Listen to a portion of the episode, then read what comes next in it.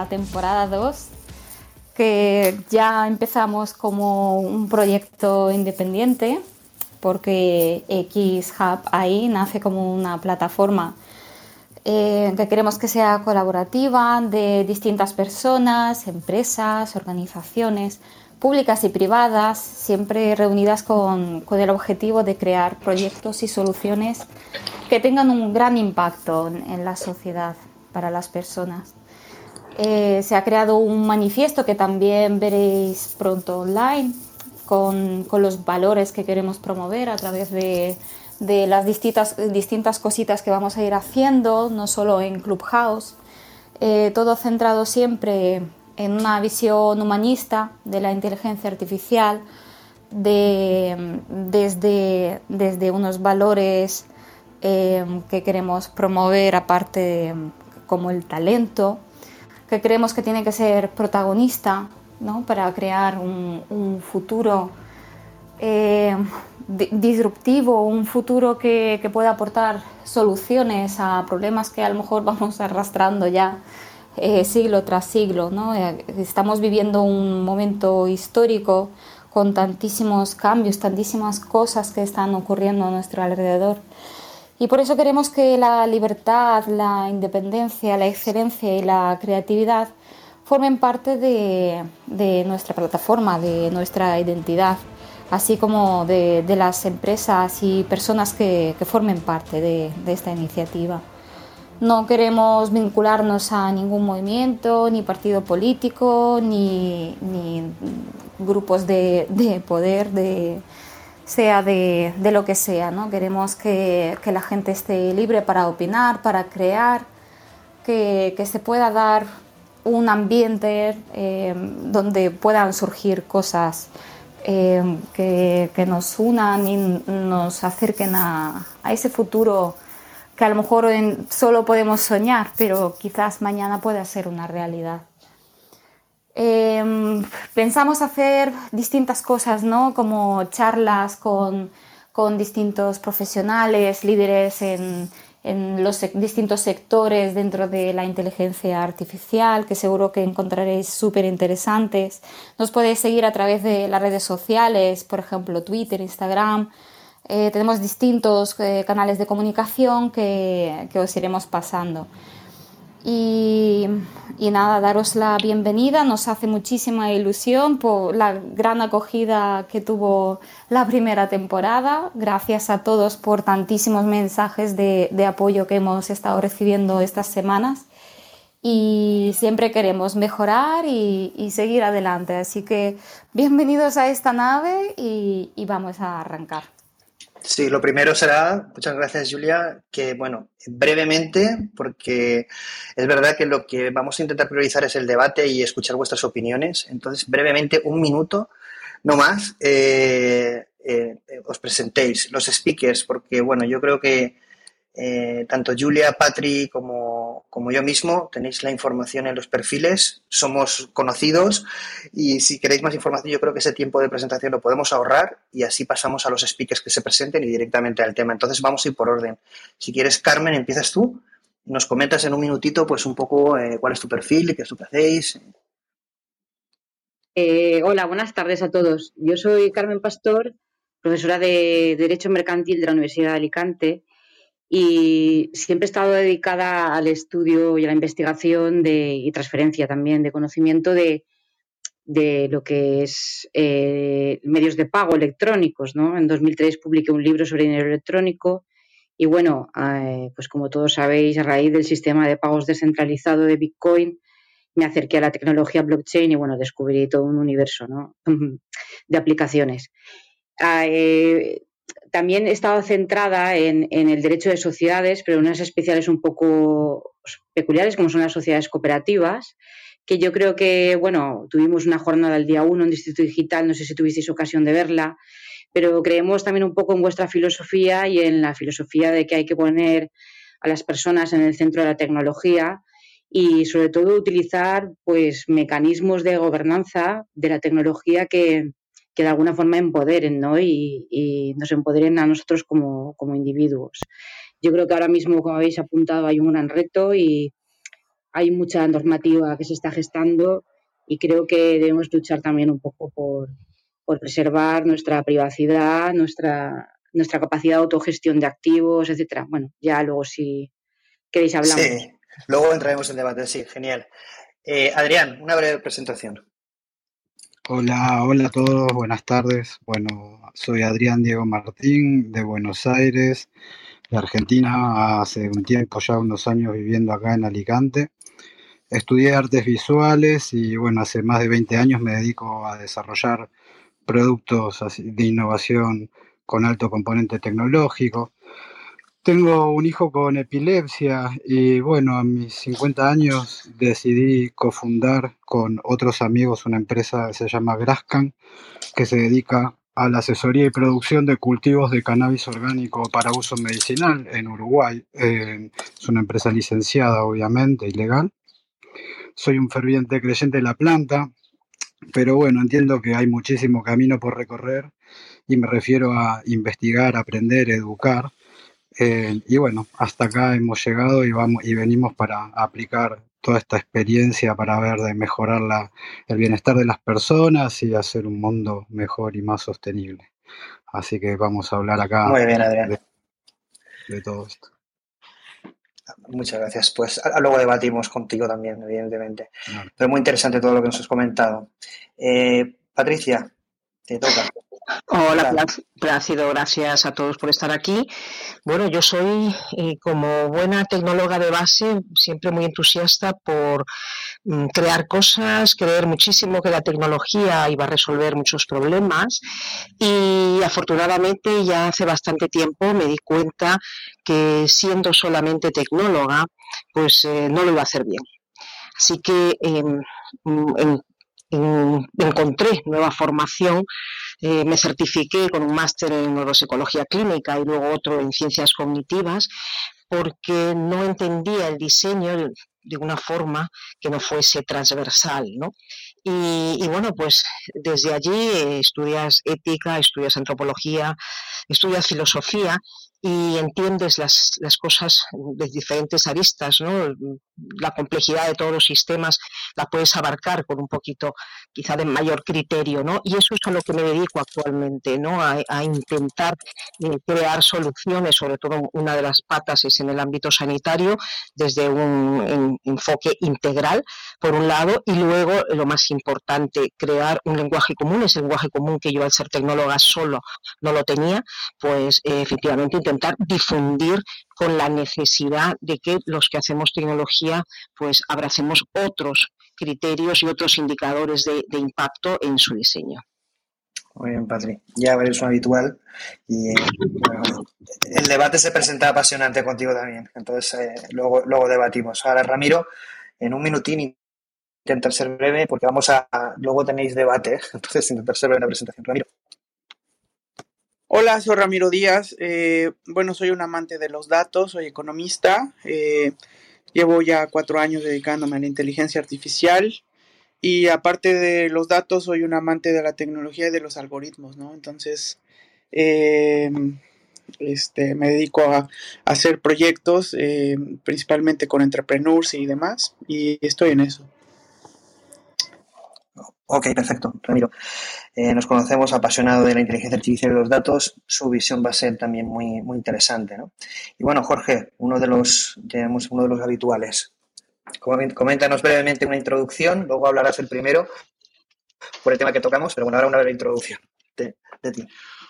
Hola, buenas tardes a todos. Yo soy Jorge. Eh, llevo ligado al mundo de la inteligencia 30 años. Eh, parte en la inteligencia del Estado, parte en, la actividad comercial y soy un amante de la divulgación porque creo que la inteligencia, tanto la artificial como la tradicional, son elementos que aportan muchísimo valor a las empresas, a la vida de los ciudadanos, pero necesitamos divulgar, necesitamos que la sociedad lo entienda. Y creo que en nuestro país eh, vamos con bastante retraso y en general en muchos países. Y, mi, faceta fundamental ahora mismo es, aparte de, mi consultora, es atender a la divulgación de la cultura de inteligencia, que creo que es algo muy importante y que deberíamos de practicar todos para que nos entiendan. Perfecto. Pues muchas gracias Jorge por tu presencia y luego nos luego empezarás un poco el debate. Eh, Ana, coméntanos, Hola, buenas tardes a todos. Eh, soy Ana Pérez, soy eh, cofundadora y CEO de Forest Chain.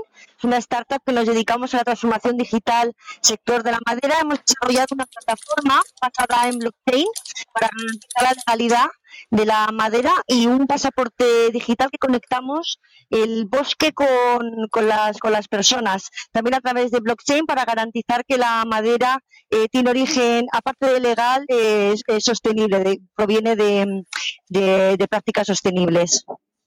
Muy bien, genial. Pues tenemos eh, un super nivel de speakers. Continuamos con Oscar. Sí, hola, buenas tardes. Bueno, yo me llamo Oscar Cosido.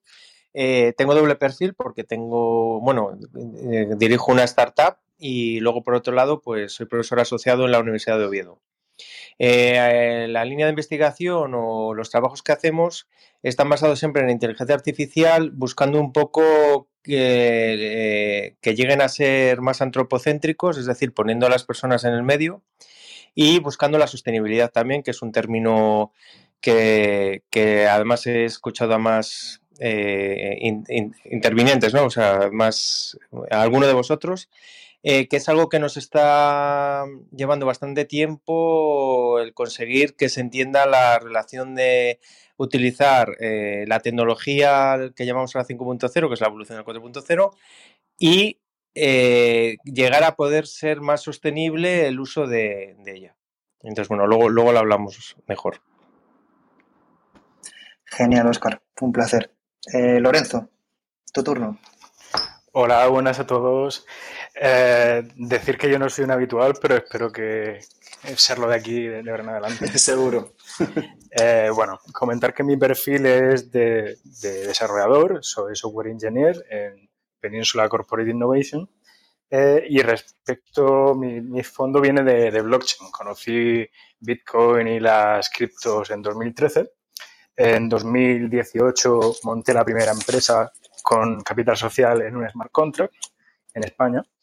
Y, y, en y ese año también fundé un par de asociaciones, de la cual una soy presidente, que es amorbit.org, y de, criptomonedas, centrada en la formación y educación del mundo cripto, de la divulgación.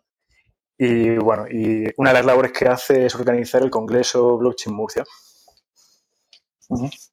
Genial pues eh, tenemos, eh, tenemos unos speakers muy, muy, muy variados y pues, el debate pues, va a ser eh, apasionante. Entonces, básicamente lo que voy a hacer es ahora yo una breve introducción, una visión personal del tema que, vamos a tratar, muy cortita, un minuto o dos como mucho, lo, voy a hacer muy rápido y luego pasaremos a, empezaremos con Jorge y, continuaremos con, con, preguntas a cada uno de los ponentes.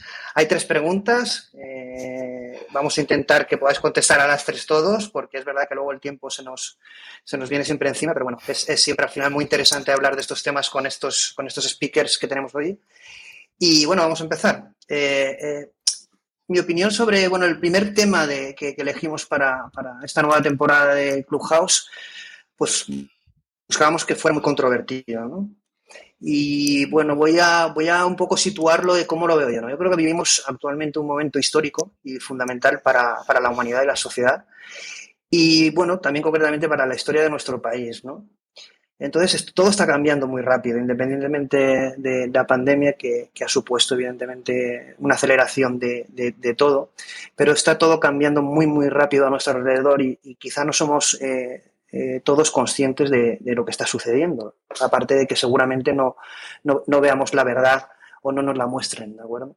Entonces tenemos que ser conscientes que debemos ser partícipes de, coger conciencia de que debemos ser partícipes de crear un futuro, eh, porque si no somos capaces de coger esa conciencia y ser creadores de ese nuevo futuro, quizá nos encontremos uno en que, en que no nos guste vivir o, participar. Entonces creo que somos responsables, no los gobiernos, sino las personas, de, crear ese nuevo futuro. ¿no? Entonces, en el, programa de hoy vamos a, vamos a plantear como dos tecnologías muy disruptivas eh, que están en la boca de todo el mundo, sobre todo la inteligencia artificial, pero tanto la inteligencia artificial como el blockchain, vamos a, vamos a ver cómo, cómo se puede aplicar o se está aplicando a la gobernanza de un país e incluso a, la gobernanza del mundo. Eso es lo que un poco teorizaremos. Eh, hablaremos de presente, del corto plazo, pero también hablaremos de, un futuro, de, a nivel estratégico, a nivel de inteligencia, como comentaba Jorge. Y bueno, realmente, ¿quién mueve o quién decide o quién mueve los hilos? ¿Quién construye el futuro actualmente? ¿no? Eh, y, qué futuro se está construyendo? ¿Y cuáles son esos valores o objetivos de ese futuro que se está construyendo sin, nosotros darnos cuenta? Y bueno, aquí voy a hacer referencia a uno de los speakers, que es Jorge Gómez, eh, que comentó pues una frase que me, que, me, llegó y me hizo reflexionar. ¿no? Y es que el talento eh, y el poder económico está en el sector privado. Eso es cierto. Pero mm, no podemos olvidar, como dijo él, que el poder real está en, los gobiernos, en el sector público. Y esto, eh, pues es cierto porque al final, si nos damos cuenta, son los gobiernos y las organizaciones gubernamentales quienes pueden actuar eh, de forma positiva en el entorno económico de, las empresas y, y, en sus estrategias, ¿de acuerdo? Entonces, claro, si tenemos que competir contra otros países, vamos a necesitar todo el apoyo público y como otros países, pues evidentemente sí que están contando en este sentido. Estamos viendo pues movimientos tanto nacionales como europeos como mundiales. ¿no? Yo voy a hacer brevemente, pues, estamos viendo todo el tema de la regulación europea de inteligencia artificial, el plan, de, el plan estratégico de inteligencia artificial a nivel eh, nacional en España, el planteamiento de una criptomoneda eh, una, bueno, una de, eh, a nivel nacional, como en otros países, es decir, todo, todo cambio en el sistema financiero ¿no? que, que, se, que, se, divisa. Eh, incluso la noticia que salió esta semana, muy llamativa, de la creación de una task force de inteligencia artificial en Estados Unidos, o el caso muy llamativo que he leído hace nada en Australia de la preocupación y, de, de, la, sociedad de, cómo se aplica la inteligencia artificial en la toma de, decisiones a nivel gubernamental, ¿no? Y la sociedad se está movilizando en este sentido. Hay una gran preocupación por parte de los ciudadanos de cómo la inteligencia artificial va a impactar en sus vidas. Esto en, el tema de Australia, pero evidentemente es una preocupación global. Entonces, y el futuro, al final, esto es el presente, y el futuro al final lo que plantea es, eh, pues, superinteligencias gobernando naciones o quizá mm, el mundo. Y bueno, quizá mm, suene muy paradójico, pero como dijo Putin, ¿no? Quien domine la inteligencia artificial gobernará el mundo. Entonces, eh, ¿vamos a un mundo global autogobernado? Mm, pero este futuro que nos espera mm, gobernado de forma inteligente, entre comillas, ¿es más humano y libre o no? Y en caso de no serlo, ¿podemos hacer algo? Entonces, esto es, esto es, lo, esto es lo que os, os, planteo. ¿no? En, en, esta primera reflexión, la, la, primera pregunta, por hacerlo más concreto, ¿no? porque es un poco mi reflexión, es ¿en qué creéis que la inteligencia artificial, eh, eh, blockchain u otras tecnologías pueden mejorar la gobernanza de un país? ¿Y qué decisiones y qué escenarios se van a ver afectados de forma más positiva? Jorge, empiezas tú, porque es un tema de inteligencia. A ver, ¿qué es lo que opinas? Bueno, muy interesante la, introducción. Eh, a mí me, parece que tenemos que tener en cuenta eh, varios aspectos, ¿no? Que la, inteligencia artificial, la inteligencia en general, puede aportar mm, numerosas ventajas a la vida del ser humano. Pero no podemos olvidarnos que también es un elemento de negocio y cuando el negocio se valora al mismo tiempo que los beneficios al ser humano, suele salir perdiendo casi siempre el ser humano, ¿no? Entonces, es importante a futuro que todo tipo de inteligencias pueden plantear muchos beneficios, pero es muy fácil transgredir esas líneas y convertirlos en sistemas de control para beneficio de unos pocos. Entonces, algo en lo que no debería de caer el desarrollo tecnológico es que en vez de beneficiar al, al común de la sociedad, beneficiara, como siempre, a las élites que quieren dominar el mundo. Vamos mal desde el principio porque estas tecnologías, quienes, las desarrollan e invierten muchísimo dinero son aquellas grandes compañías que han hecho de la inteligencia un negocio y por tanto de la obtención de información del ser humano un negocio muy lucrativo. Por tanto, eso es un tema importantísimo a futuro, que no convirtamos aquello.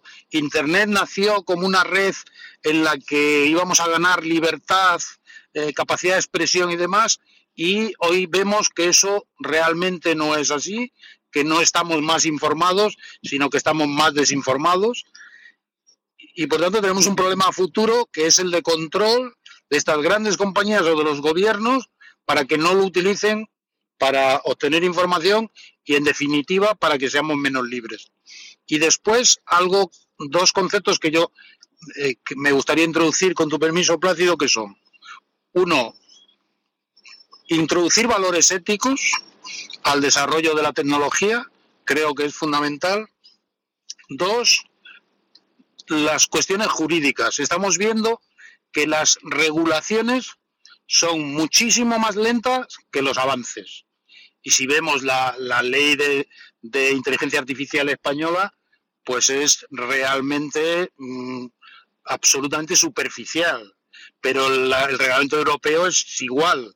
También es verdad que Europa no pinta mucho en esto, ni, nosotros, ¿no? Pero tenemos un problema de, de, de, normativa, de jurídica, que ejerza un poquito de control sobre determinados desarrollos y sobre todo sobre seguimientos cuando esta tecnología se utiliza para cosas eh, que no se debe. Y hoy vemos la dificultad de, de, en ciberataques, de determinar culpabilidades, incluso de, buscar al individuo que realiza esto, si es un individuo, si es un Estado. Realmente esto, a tu pregunta de si esto nos, nos va a generar más libertad, pues o andamos eh, rápidos y, los ciudadanos, las empresas privadas no tan potentes como las grandes multinacionales se ponen a ello, o me temo que no. Vamos, que realmente eh, crees que nos debemos de poner las pilas o si no vamos a un futuro un poco incierto, si no eh, indeseado, ¿no? Sí, evidentemente. Eh, tenemos suficientes pruebas. Yo creo que la pandemia, Plácido, y a todos los, los speakers y a todos los que nos escuchan, la pandemia es un claro reflejo de, de lo que nos puede ocurrir a futuro, ¿no? Entonces, en la pandemia se han hecho grandes desarrollos casi siempre a modo altruista o por pequeñas compañías que han significado muchos avances, pero también hemos visto los intentos tanto de Estados como de grandes empresas de colarnos cosas que no estaban eh, eh, directamente diseñadas para eso, sino que eran pues un gran negocio, ¿no? Si me permitís, aunque no sea de, de, de tecnología, pero para que veamos un ejemplo, eh, las vacunas, las vacunas deberían de ser en estos momentos un bien de la sociedad, un bien del ser humano, porque estamos todos en riesgo. Y sin embargo vemos que son un gran negocio y que nadie quiere soltarlo. Y que al final primero se vacunan los ricos, después los menos ricos y los pobres cuando quede y como quede, ¿no? Pues que no, que no cometamos este error con, con los avances tecnológicos. Y yo creo que organizaciones que movimientos como este, en el que se sensibilice a la gente, en el que participe gente de, todo tipo, con, con, talento, con, grandes eh, desarrollos a futuro, creo que beneficia esto que, digo, que es que no perdamos el control de la tecnología. Pues estoy, estoy de acuerdo contigo, Jorge. Y vamos ahora a pasar la palabra a Carmen. Vamos a ir por orden. Hemos empezado contigo por si y como nos has comentado, estás de viaje y si te tienes que marchar sin problemas y si no el tiempo que estés con nosotros, eh, encantados, ¿de acuerdo? Pero ha sido, es un placer siempre tenerte, Jorge. Vamos a ver, hasta, las ocho, y media, estaré plácido. Vale, vale, perfecto. Para, mí también es un placer estar con vos. un abrazo. Pues vamos a pasar a Carmen, que justamente con lo que he comentado yo y lo que ha comentado Jorge, él viene, ella viene del mundo de blockchain. Entonces, Carmen, ¿qué, qué crees que el blockchain puede aportar a, a todo lo que a toda la problemática que estábamos comentando y, y en qué sectores, ¿no? Tanto presente como futuro. ¿Qué es lo que piensas, Carmen? Carmen, tienes el micro eh, en silencio, tienes que activar. Tienes que activar. Ahora, ahora. Disculpad. Sí. Eh, disculpadme. escuchando atentamente a Jorge, me ha encantado todo lo que ha dicho, lo suscribo completamente. Y de hecho, yo creo que quien diseña la tecnología, pues obviamente tiene mucho poder. Por eso, nosotros desde el grupo de investigación diseñamos una red blockchain y la gobernanza, la titular de la red es una sociedad cooperativa valenciana, porque entendemos que la tecnología tiene que ser accesible para todos. Yo quiero que entendáis que blockchain, en definitiva, es una tecnología que es la infraestructura de un mercado, es la infraestructura de un mercado financiero, de un mercado de medios de pago, como todos sabéis, como Bitcoin, ¿no? que es este sistema descentralizado. Y la verdad es que plantea muchas preguntas y muchos desafíos. Y yo creo que además lo hace en clave de soberanía, ¿no? La soberanía, por ejemplo, en jaque de monetaria que Facebook lanzó el pulso ¿no? a los bancos centrales con su propuesta de moneda libra, que bueno, ya sabemos todos que, que ha, que ha sido desactivada de alguna manera. Pero lo que yo quiero reflexionar es que de alguna manera de, esta lucha de titanes ¿no? entre grandes big tech y los estados y las regulaciones estamos nosotros ¿no? como ciudadanos europeos. Europa siempre ha sido muy respetuosa con los derechos fundamentales de sus ciudadanos y creo que eso no, lo debemos perder en, la nueva, en el nuevo mundo digital que vamos, estamos descubriendo.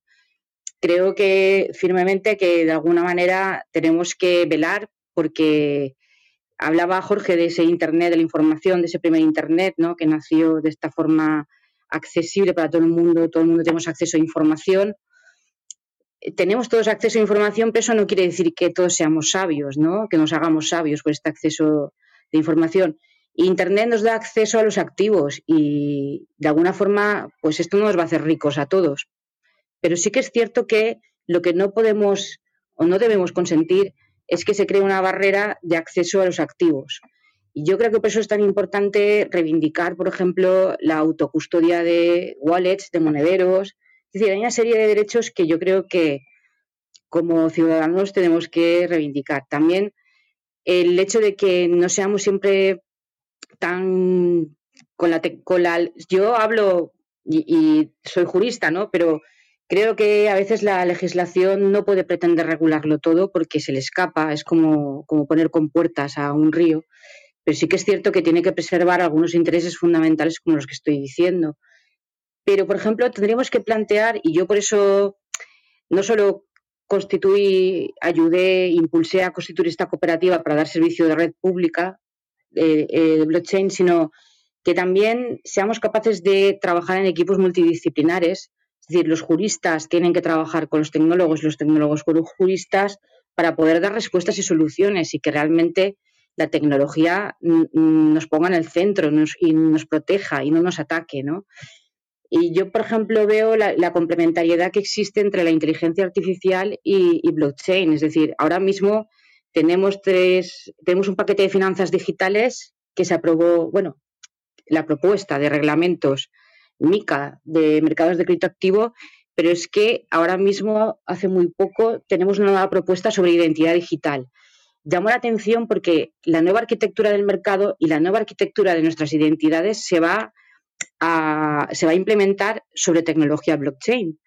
Entonces, nos da unas posibilidades infinitas para ser soberanos, por ejemplo, de nuestros datos, de nuestros activos, y podamos de alguna forma eh, ir a este escenario protegidos como individuos. No sé, yo creo que realmente yo con, mi identidad eh, mal llamada autosoberana, ¿eh? en la identidad en blockchain más bien podríamos llamarla como autogestionada, es decir, que yo me pueda gestionar mis datos sin revelar mi identidad, pues yo creo que es un buen, visto de esta manera, podríamos también utilizar los datos de una forma más inteligente, ¿no? manteniendo nuestra privacidad, pero al mismo tiempo poder ser eh, datos usables por, por la inteligencia artificial. Son cosas aquí, aquí quizá con el tema de la pandemia pasó un caso, ¿no? Que fue cuando el tema de las apps de COVID, eh, toda la discusión a nivel europeo, ¿no? De los datos, privacidad y de si disponer un sistema centralizado o no centralizado, ¿no? Y lo que suponía eso también a nivel de gobernanza y de libertades, ¿no? Ahí, ¿qué es lo que piensas? ¿Opinas más que un sistema yo, yo creo que aquí ha, habido mucha confusión, ¿eh? y además a nivel, sobre todo, fijaros a nivel de eh, jurídico también. ¿eh?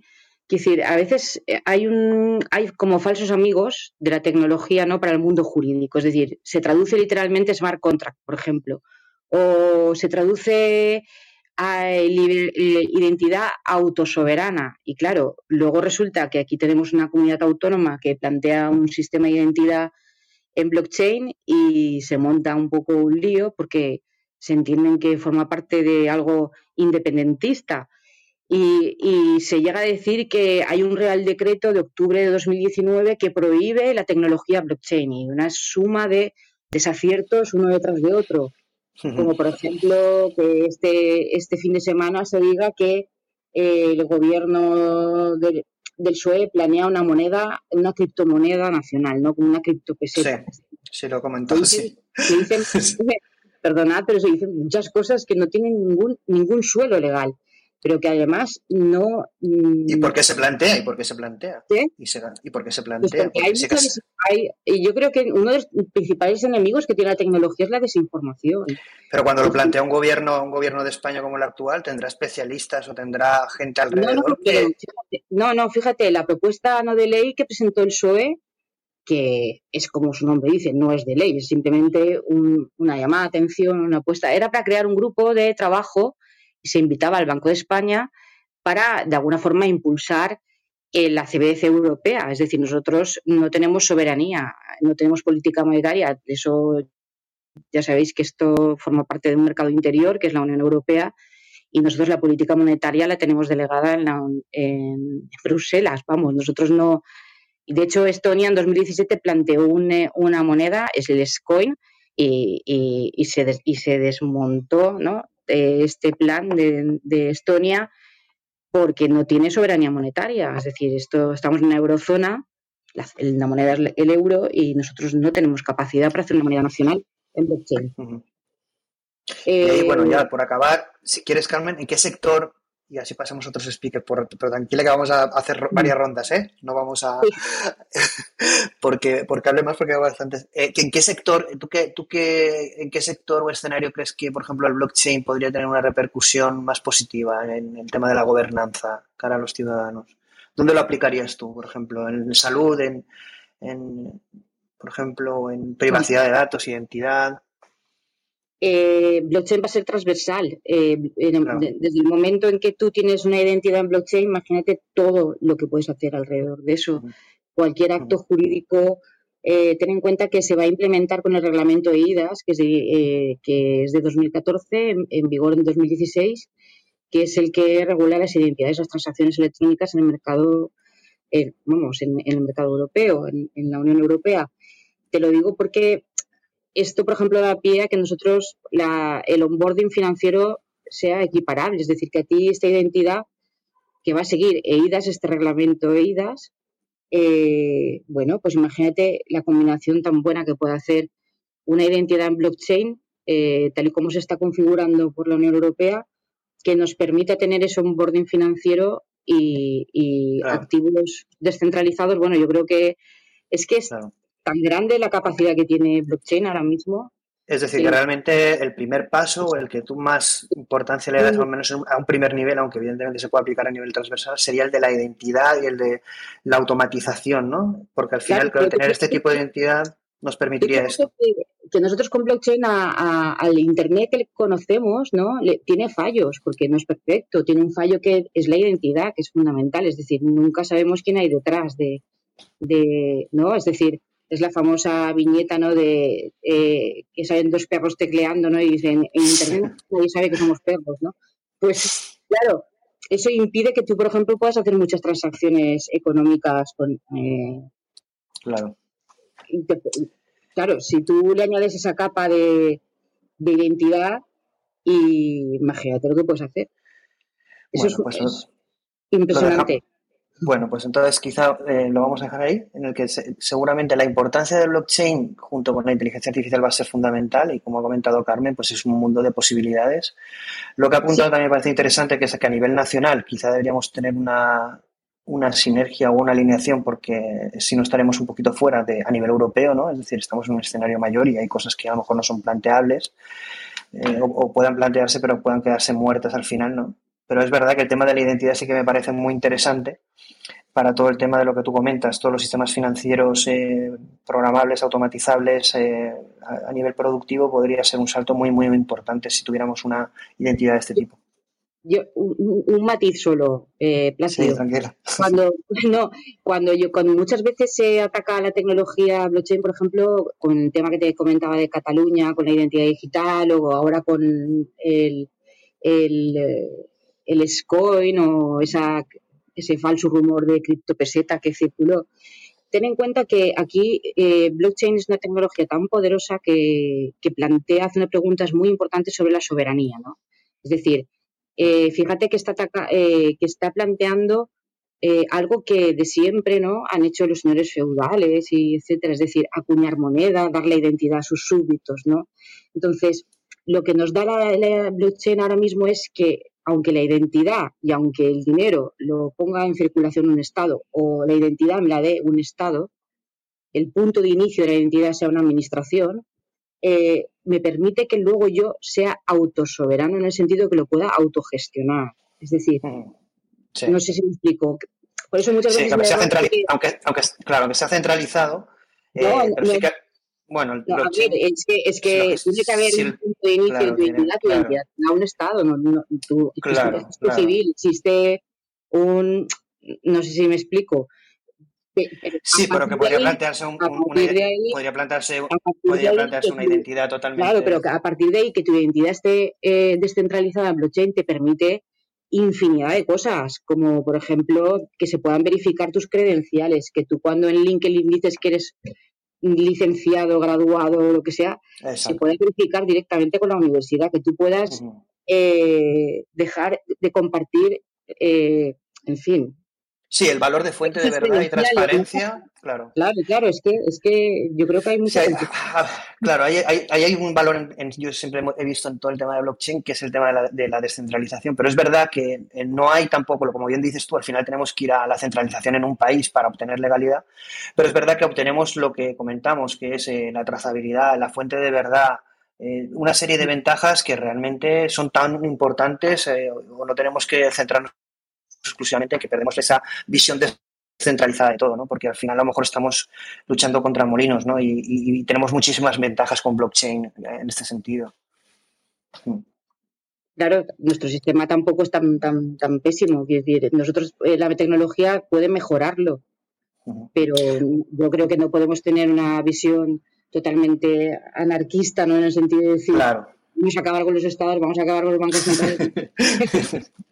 Sí, realmente, realmente es, verdad, es verdad que en otros programas también pasó que aunque planteábamos temas eh, muy disruptivos, al final siempre existía como esa tendencia evolutiva porque es verdad que si no se van a poder conseguir pocas cosas o a lo mejor en un corto plazo, ¿vale? Pero bueno, vamos a pasar a otro speaker. Genial, Carmen. Vamos a hacer más rondas, ¿eh? Vamos a, vas a poder intervenir más. Pero vamos a escuchar al resto de speakers. Bueno, Patria, aunque seas eh, moderadora y presentadora, eh, tocas como economista, como blockchain, como inteligencia artificial, como un montón de cosas y también como presentadora, de, colaboradora de la iniciativa. ¿Qué es lo que piensas, opinas eh, de todo lo que estamos comentando, que ha sido mucho entre Jorge, Carmen? Patricia, ¿estás ahí? Sí, sí, ah. estoy aquí. Bueno, pues decir que yo creo que todavía en el tema del blockchain, eh, bueno, Lorenzo sabe porque también está en temas de cripto, hay un enfoque en España un poquito más de, trader, ¿no?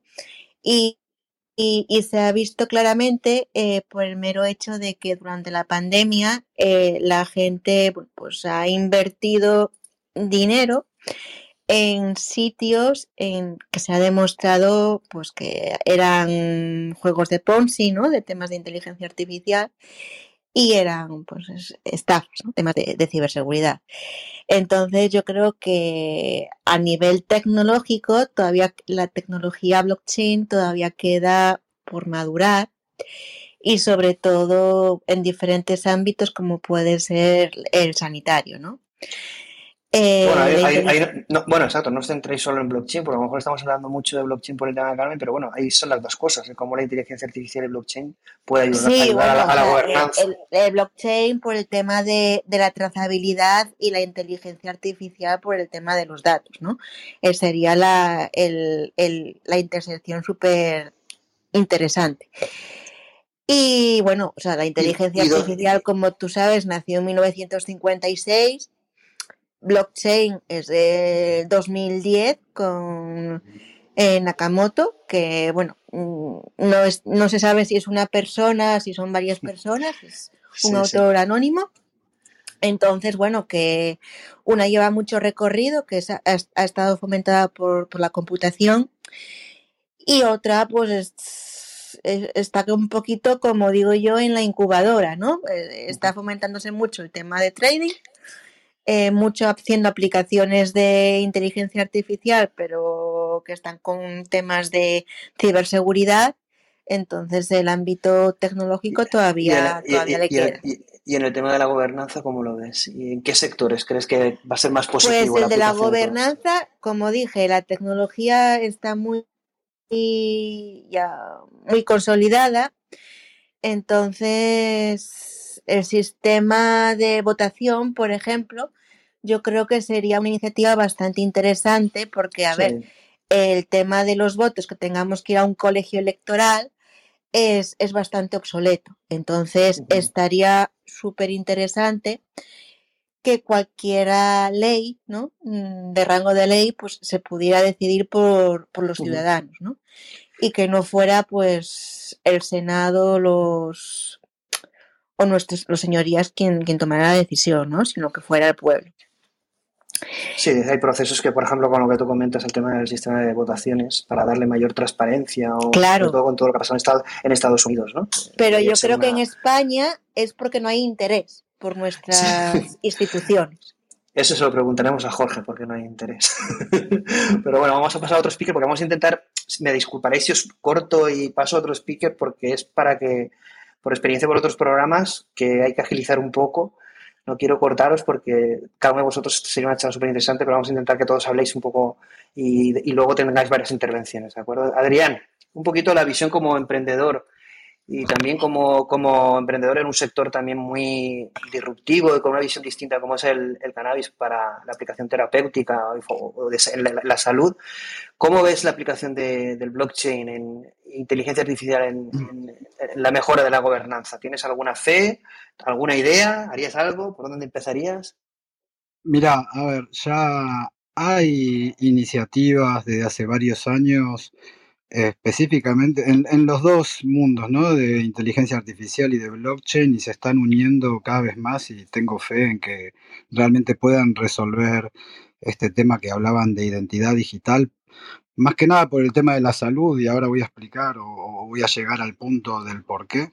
Con respecto al blockchain, o sea, se viene usando en esta industria también como en muchas otras para todo lo que es la trazabilidad del producto, de lo que se llama desde la semilla hasta la venta en el caso para generar un producto farmacéutico, para asegurar todo el proceso desde el cultivo, el loteo, los análisis, el transporte, la venta y, como cualquier producto farmacéutico que pueda llegar con confianza al consumidor. Y desde la parte de inteligencia artificial, bueno, hay ya muchos avances que no tienen que ver solo con la parte productiva o, lo que se está haciendo con estos greenhouse automatizados, en los cuales, no sé si saben, hace unos años se hizo un concurso en Holanda con greenhouse de última generación, todos automatizados y ganó el equipo de Microsoft versus a equipos de, de, de, personas y bueno, y de, y de, Intel y de otras gentes eh, para pepinos, para cultivar pepinos y largaron una producción 30% mejor que, que, los demás. Y, pero en ese sentido, la verdad es que eh, con la inteligencia artificial para mí lo más poderoso es cuando se puedan unir eh, toda la información que tiene que ver con en los avances médicos o las implementaciones médicas de los tratamientos de los pacientes con cannabis, ¿no? y se puedan poner a disposición del público y eso genere una gran masa de datos para que en un futuro lleguemos a lo que es la medicina personalizada o las viejas recetas eh, magistrales, ¿no? Donde uno va y en base a su perfil genético se le puede generar una receta única para tratar cierta patología, ¿no? Porque eh, todo el mundo sabe las eh, las benevolencias o, las bondades del CBD, de los cannabinoides y del THC, el CBD, que se habla mucho últimamente, pero la planta tiene más de 300 componentes entre terpenos, flavonoides, y todos actúan en conjunto y todos actúan de distinta manera y de acuerdo en las personas van generando en distintas reacciones en, los procesos homeostáticos para regular o para paliar distintas, eh, distintos síntomas, ¿no? Desde la, eh, falta de apetito, espasticidad, esclerosis múltiple, el mejorar la calidad del sueño, la epilepsia.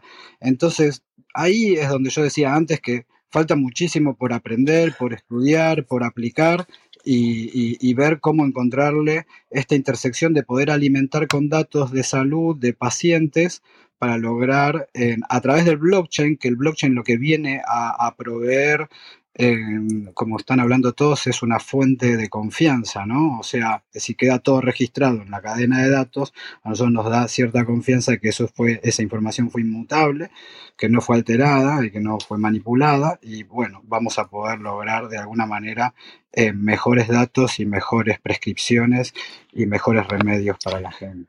Sí, yo creo que ahí eh, uno de los escenarios donde la inteligencia artificial y el blockchain pueden eh, jugar muy bien en equipo es la salud, la, salud además personalizada, ¿no? esa, esa, toda la prescripción, todo el tema de, de, identidad junto con trazabilidad, junto con y aplicado al tema de salud, al tema farmacéutico. Yo creo que ahí es Mm, viendo lo que ha pasado con la pandemia y como comentaba Jorge, es verdad que a lo mejor todos estos intereses que tecnológicamente los podemos ver como superados, que es decir, que os faltaría simplemente aplicarlo, que no es algo futurista, viendo lo, que ha pasado en la pandemia con las vacunas, pues eh, no, tenemos como, nos, nos, da un poco de pesimismo, ¿no? El que todo eso se pudiera aplicar, pero es cierto que las posibilidades están ahí y yo creo que es el futuro, ¿no? Lo que tú has comentado, una clave que es la, salud o el bienestar personalizado, ¿no? De, las personas, En ese sentido, con estas dos tecnologías. Y desde, desde el punto de vista regulatorio de los gobiernos, o sea,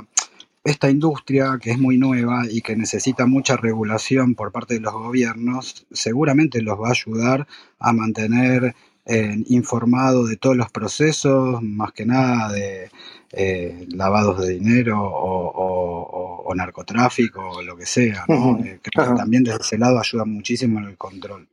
Eh, ok. Vale, pues pasamos a. Me parece súper interesante, Adrián. Pues vamos a. Luego, luego seguiremos con el debate y podrás, seguir participando del resto de preguntas, ¿vale?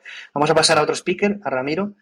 Ramiro sí que viene del mundo de la inteligencia artificial, del, dato, de la analítica, de la estrategia. Entonces, ¿Qué piensas? ¿Que todo ese mundo puede, puede beneficiar a la gobernanza? ¿Se puede aplicar, además, tu experiencia en otros países? ¿Qué piensas eh, de todo eso? Plácido, yo creo que la pregunta es, muy buena y es muy simple la respuesta. E, es, desde mi punto de vista. ¿eh? ¿Eh? no podemos olvidar nunca ni perder de vista que el alma de la inteligencia artificial son los datos. Entonces, si alguien tiene datos, o debiera tenerlos es el gobierno.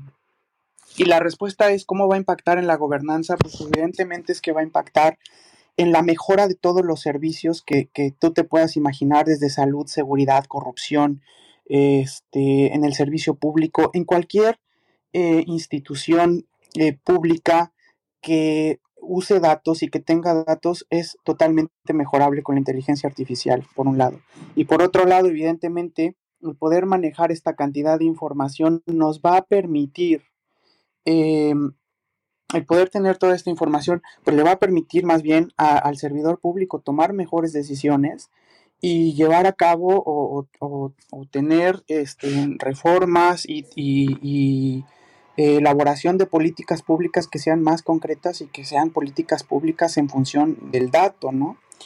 Eso por un lado. Y por otro lado, yo creo que, todos lo, han traído a la mesa, que es el tema, yo no sé en, en dónde se, se, corta, cuál es la línea tan delgada entre el usar la, el, el, tener en cuenta la ética y después el tema regulatorio, ¿no? Esto ya lo hemos debatido muchas veces, ¿no? A nivel europeo, el problema que tenemos es el control sobre los datos, mientras que por, que por un lado tenemos a Estados Unidos y a China con un gran desarrollo de algoritmos, porque los datos los tienen en su mayoría libres y demás. Pero bueno, básicamente yo respondería a la pregunta con eso. Este, y yo más bien llevaría la pregunta es, eh, ¿en qué momento es en en que los gobiernos van a empezar a tomar en cuenta o a tomar estas decisiones de llevar a cabo esta digitalización y llevar a cabo eh, la, toma de decisiones de usar la inteligencia artificial, porque evidentemente no es eh, la misma capacidad que va a tener un gobierno local como un gobierno comunitario o un gobierno federal, ¿no? Eh, todos tienen datos, cómo los pueden usar eh, va a depender mucho de ellos en función de lo que quieran, pero, pero creo que en realidad va a ayudar a todos. Ok, pues mira, tenemos como Clubhouse además lo permite, tenemos dos personas que quieren hablar de público, entonces les vamos a dar paso. Eh, les ruego, por favor, pues que sean lo más breve posibles y lo más concreto posibles, tanto en su eh, ponencia como en, su, en sus preguntas o por concreción y tiempo, ¿vale? Pero vamos a empezar por June Lister. Hola, ¿qué tal, Jun? Hola, ¿qué tal? hola, hola, ¿qué tal? Coméntanos. estaba, estaba comentando ahorita lo que decía Ramiro, ¿no? Sobre los datos y sobre la blockchain. Y de hecho, yo eh, estoy invertido en un protocolo que se llama Ocean Protocol. Y ya el Fondo Monetario Internacional y el, el el foro, no recuerdo el nombre, un momento, eh, ya tomó este protocolo porque es un protocolo que te permite vender los datos de forma descentralizada y es un intercambio de datos sin perder la privacidad, donde tú puedes eh, exigir o puedes poner las reglas de cierta, de cómo se puede usar esa información, si puedes lucrar con ella, si no puedes lucrar con ella, y beneficia a ambas partes, no solamente al que da los datos, eh, y sino al que los compra y lo hace de forma eh, descentralizada, ¿no? ah, pues me parece, repite el nombre o si quieres un, un, enlace o página web, aunque tengamos tu perfil, me parece muy interesante. Sí, no, no, es, eh, te, vuelvo y te digo, dame un momentico nada más, si quieres se lo paso a otra persona para darte los datos precisos. Sí, claro, ahí, ahí, lo que plantea Jun es, es, es, claro, es, es, lo que comentábamos con Carmen, ¿no? Que es que eh, los datos eh, los pueda tener de forma centralizada un gobierno, pero realmente sea el usuario el dueño de esos datos que los gobiernos puedan compartir esos datos de forma descentralizada y anonimizada, pero que el usuario siga teniendo ese control. ¿no? Y bueno, como comenta Jun, pues han tenido, tienen un proyecto de un protocolo de este tipo y nos parece interesante. ¿no? Pues si nos pasas información, eh, dinos. Mira, el, proyecto se llama Ocean Protocol. Es, una criptomoneda, eh, pero que se encarga de eso. Y te voy a decir uno de los partners. Eh, la, eh, la, pueden comprar, lo pueden ver en CoinGecko y pueden revisar la página web y todo lo que Sí, ya lo, ya, lo, ya lo, tenemos aquí, vale, genial. Entonces, bueno, eh, un, poquito eh, tu, tu, tu, idea era pues que veamos este proyecto que estamos viendo ahora mismo aquí, que nos parece muy interesante y en línea de todo lo que estamos comentando, ¿no? Sí, sí, ¿Esto se ha, se, ha, aplicado, se ha aplicado en, en, qué países se ha aplicado? ¿Tenéis algún caso de éxito de aplicación de, este, de, de estas soluciones? mira, mira, eh, no se ha aplicado, o sea, cuando es nuevo, no se ha aplicado, no es que... No, no, fíjate que tiene desde el 2015 desarrollándose el proyecto. Eh, cuando digo que no se ha aplicado es que todavía no hay una multinacional tan grande que haya dicho lo estamos usando. Solamente son partners, eh, patrocinadores de ese proyecto. Pero ya, por ejemplo, tú puedes vender tus datos. Si creas una base de datos, las puedes vender, ¿vale? Eh, cuando digo que ya, ya, ya se está usando, por ejemplo, uno de los partners es el World Económico, el Foro Económico Mundial. Sí, sí. Eh, otro es IBM, uh eh, IOTA, Honda, eh, el Banco Central de Alemania tiene, eh, la Ford tiene muchos, muchos proyectos que están contribuyendo. Sí, aquí, aquí me parece muy interesante esto, porque yo había visto como desarrollador también eh, proyectos similares y me parece un poquito la solución. Si quieres, yo tengo el, link, bueno, si quieres comentar cualquier cosa más, pero lo publicaremos y lo retuitearemos porque sí que me parece una de las iniciativas que contra los datos centralizados, esta es una alternativa disruptiva y, es un poco en la línea que yo creo que deben ir las soluciones en, este sentido. Yo creo que es muy interesante lo que plantea. Sí, y, y, no tiene, hasta ahora eh, no tiene ningún competidor, ¿sabes? No hay nadie que diga, ah, no, es que yo hago también lo mismo. Y creo que obviamente eh, estamos viendo de que el Foro Económico Mundial lo está utilizando a ellos como, o sea, está oficializando que va a utilizar ese protocolo para obtener todos los datos posibles. Eh, bueno, no es recomendación de inversión, pero le prestaría un poco atención. ¿Y tú eres el creador? ¿Eres project manager? No, no, no, para nada. Simplemente nos, pasas, nos pasas el dato, ¿no? Eh, no, no, no, para nada, para nada. Yo soy un simple, un simple usuario, ¿no? Que, sí, sí, un simple usuario. De hecho, estoy invertido, estoy invertido desde que yo estaba Pero 5 centavos. No cuesta mucho, la verdad, cuesta eh, eh, 50, 60 centavos por la bajada del mercado, pero aparte del protocolo, eh, la moneda tiene utilidad. Eh, ¿Qué te permite la moneda? Que con esta moneda tú vas a poder comprar los datos. ¿Vale? Así que, directamente con los pues, se retroalimenta la criptomoneda con la obtención o compra o venta de datos. Por, interesante. por supuesto, por ejemplo, imagínate que tú tienes una información muy valiosa pero no tienes cómo distribuirla porque X tiene miedo a que te la dupliquen, muchos factores, ¿no? Entonces, eh, imagínate que eh, tú tienes información de que en verano se venden 40 paraguas eh, o, algo más, más, más usable, 40 ventiladores, ¿vale?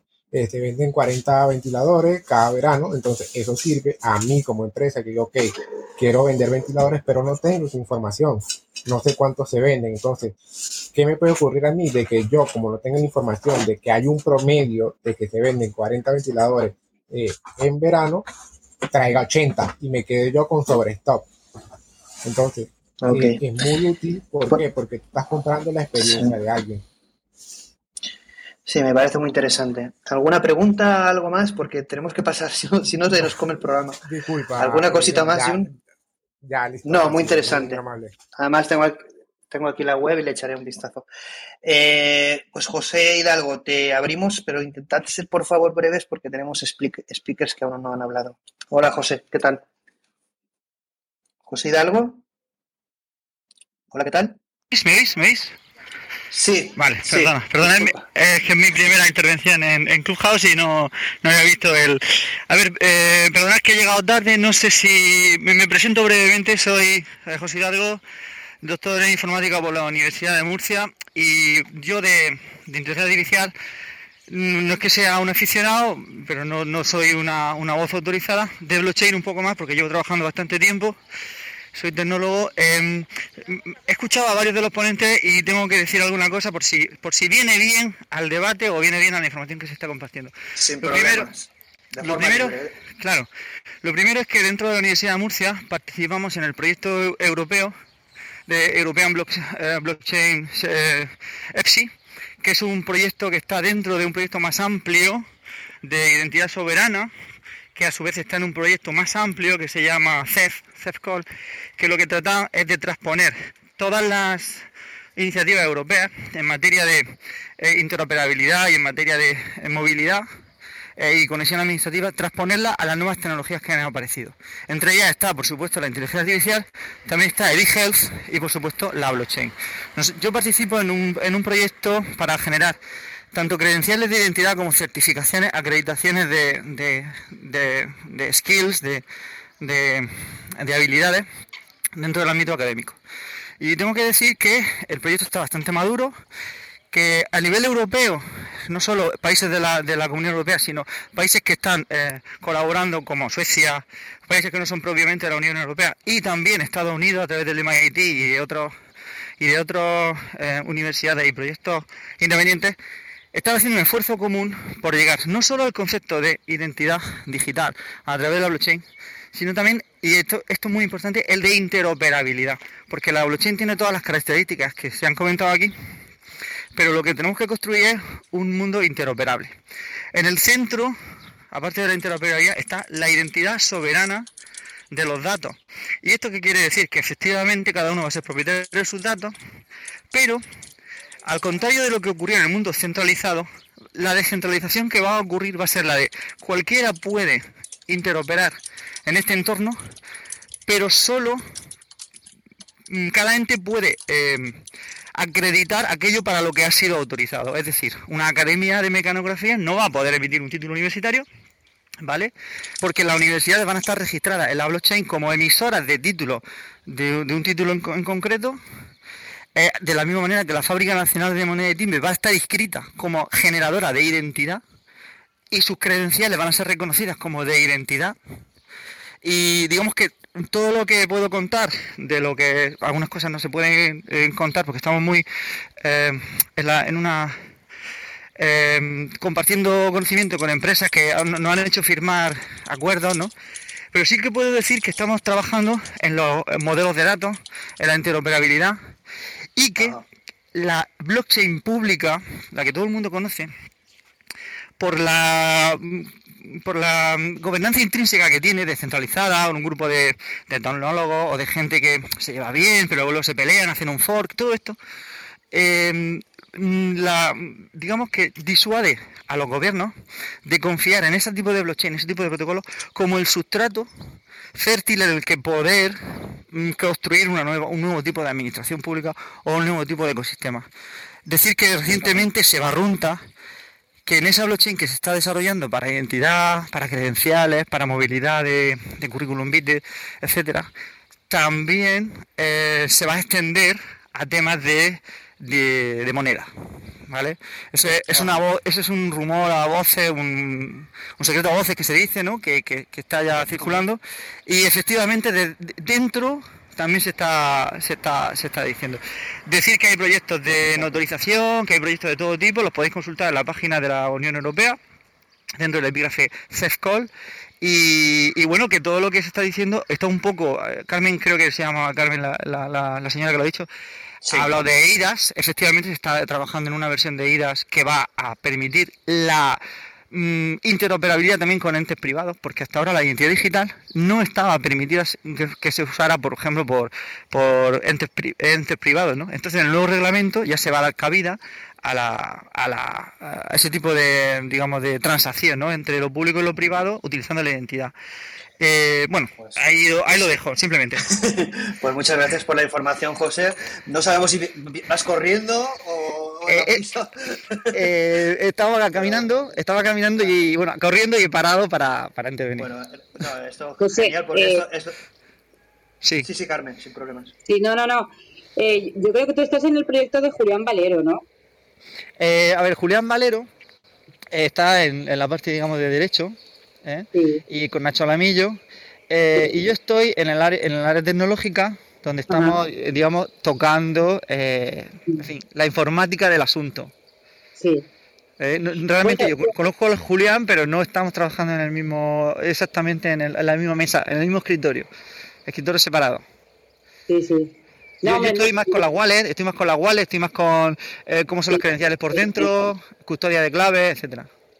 Yo no sé la información que manejáis sobre, sobre la blockchain, por lo que se ha apuntado de la blockchain pública, pero yo creo que hay muchos ejemplos de blockchain públicas que no tienen, no suponen esos problemas y que son tienen mucha interoperabilidad, como es la que nosotros diseñamos. Si quieres un día te acercas y te lo enseñamos. No, a ver, si, si yo conozco países, o sea, hay, hay, eh, estoy leyendo sobre países pequeños que son capaces de adoptar la adoptar blockchain pública y, construir cosas que no tenían, como un registro de la propiedad, o construir cosas como no tenían, como una, un DNI, o un, no sé, digitalizar el canal de conducir. Pero en Europa, eh, Europa es una torre de Babel. Entonces el problema principal de Europa es que necesita cierta estabilidad en el sustrato y luego eh, eh, generar muchos esquemas de datos que permitan la eh, que permitan la funcionalidad que tienen los países, ¿no? una transición suave. Lo que estamos teniendo, lo que, lo que se ve en estos casos es que para que exista todavía cierta autonomía en la evolución, hace falta que sea una red permisionada. Es decir, nosotros vamos a poder circular todos en la misma carretera, pero cada uno en su, con su intimidad dentro de su, de su vehículo, ¿vale? Y cada uno a la velocidad que pueda. Esa, la red permisionada, que es la que se está construyendo en, la Unión Europea, es Hyperlayer, permite distintos entornos, por ejemplo, que los notarios trabajen en el mismo sustrato sin que haya revelación ni, ni siquiera trazabilidad de lo que ellos hacen con respecto a lo que hacemos, por ejemplo, en las universidades. Eh, también con el eHealth. Eh, hay más proyectos dentro de la, de la, del, del CESCOL este. ¿no? Entonces, yo no digo que las blockchain públicas no tengan la posibilidad de hacerlo. Lo que sí digo es que tienen que someterse primero, antes de, de ser un candidato, a, una, a un escrupuloso análisis de cómo te gobiernas tú para yo depositar mi, mi gobernanza en la tuya. Porque luego hay... hay, Pero, hay- José, no, no, no, no por no, yo creo que estamos un poco entrando demasiado en profundidad en lo que es la tecnología, pero yo pienso que una pública permisionada es perfectamente asumible. Yo ah, no sé si sabéis que Euripo, que está aquí en Alicante, tiene ya su propia red. Yo creo que vamos a hacer un- una red de redes de blockchain, más que una macro blockchain para toda Europa. No sé cómo lo planteáis. Hombre, yo lo único que digo es que la... Interoperabilidad entre ellas, pero no, no vamos a ir a. No sé si te refieres a EPSI. Sí, Vale. me, refiero, me refiero a EPSI y la, y la identidad digital en último extremo hay que... Quiero decir que, que la primera red del bloque Génesis es del 17 de abril de, de este mismo año y es una red para una institución pública europea como es EUIPO, ¿eh? Y va a conectar todas las todas las oficinas de propiedad intelectual de Europa. Si O no, sea, no conectado a EPSI. Eh, sí, seguramente, seguramente lleva, lleva razón. No he escuchado todas vuestras intervenciones. Yo solo quería aportar lo que estoy viviendo dentro del proyecto, que, que EPSI al final va un poco a, a alinear todos los esfuerzos en blockchain en Europa. Y, y- y bueno, pues eh, encantado si me pasan información, la miro. eh, Bueno, bueno, vamos, intentad un poquito, ya vamos a, vamos a pasar a otros speakers si queréis. Está claro que en el tema de blockchain casi se está comiendo el protagonismo, ¿no? Porque evidentemente es una tecnología de presente y que está aplicándose en muchísimos proyectos y como comentaba Carmen, luego si quieres nos devolvamos a dar la, la palabra, pues comenta los proyectos como, como has comentado, ¿no? Al final sí que es e- evidente que todo el tema de gobernanza, eh, blockchain va a ser una tecnología estratégica. Vamos a, Ramiro, si quieres por acabar, porque, bueno, eh, Jorge ha tenido que salir, ya lo sabíamos. Eh, ya, bueno, me despido por él porque él tenía una reunión a las nueve y nos hecho el favor de participar porque creo que su opinión y su participación siempre es súper interesante. Ramiro también le pues si quiere, quieres comentar algo por, por terminar un poquito como, como data scientist, como eh, experto o, profesional de inteligencia artificial, que, que un cierre, Ramiro, antes de irte.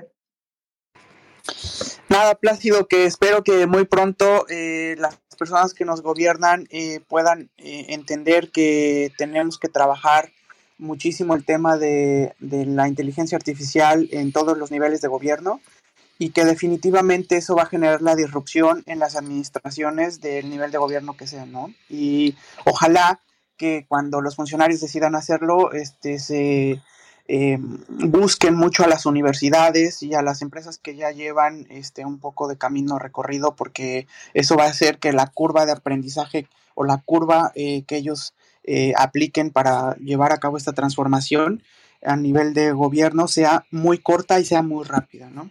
Y pues muchas gracias por todo, yo me tengo que ir. Bueno, Ramiro, esperamos contar en otros programas contigo. Eh, te despedimos. Hasta la próxima. Un abrazo. Claro, ha sido un gusto escucharlos a todos, ¿eh? Hasta Sí. luego. Uno, hasta luego, Ramiro. Bueno, Oscar, eh, tu turno. Sé que hay muchos speakers y luego, bueno, se han ido algunos y luego el debate se agilizará un pelín. Los que habéis quedado un poquito para el final, pues lo, eh, lo sentimos y sé que tenéis que estar como esperando, pero bueno, os toca el turno al final. Oscar, ¿qué piensas un poquito de, sobre todo centrar el tema en la aplicación de inteligencia artificial y blockchain a la mejora de la gobernanza, ¿no?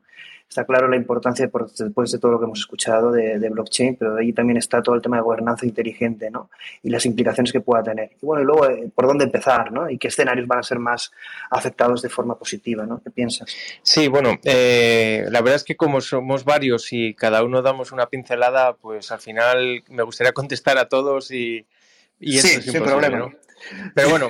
El tiempo que, que, consideres, un poco, intenta ser breve, pero bueno, lo que. Sí, no, no, voy a ser breve. Mira, mira lo, lo, primero quería poner una anécdota de. Hay un futbolista coge dos botellas de Coca-Cola, la sustituye por una botella de agua y la empresa de, que, que representa esa, eh, esa marca pierde 4.000 millones en bolsa. Eh, si yo pongo en Twitter que prefiero beber agua antes que otra bebida, como no soy nadie, pues no influyo para nada, ni cambio nada, ni consigo nada de nada. ¿Me explico? Eh, entonces, el valor eh, de cambio se lo damos eh, la población, se lo damos los ciudadanos.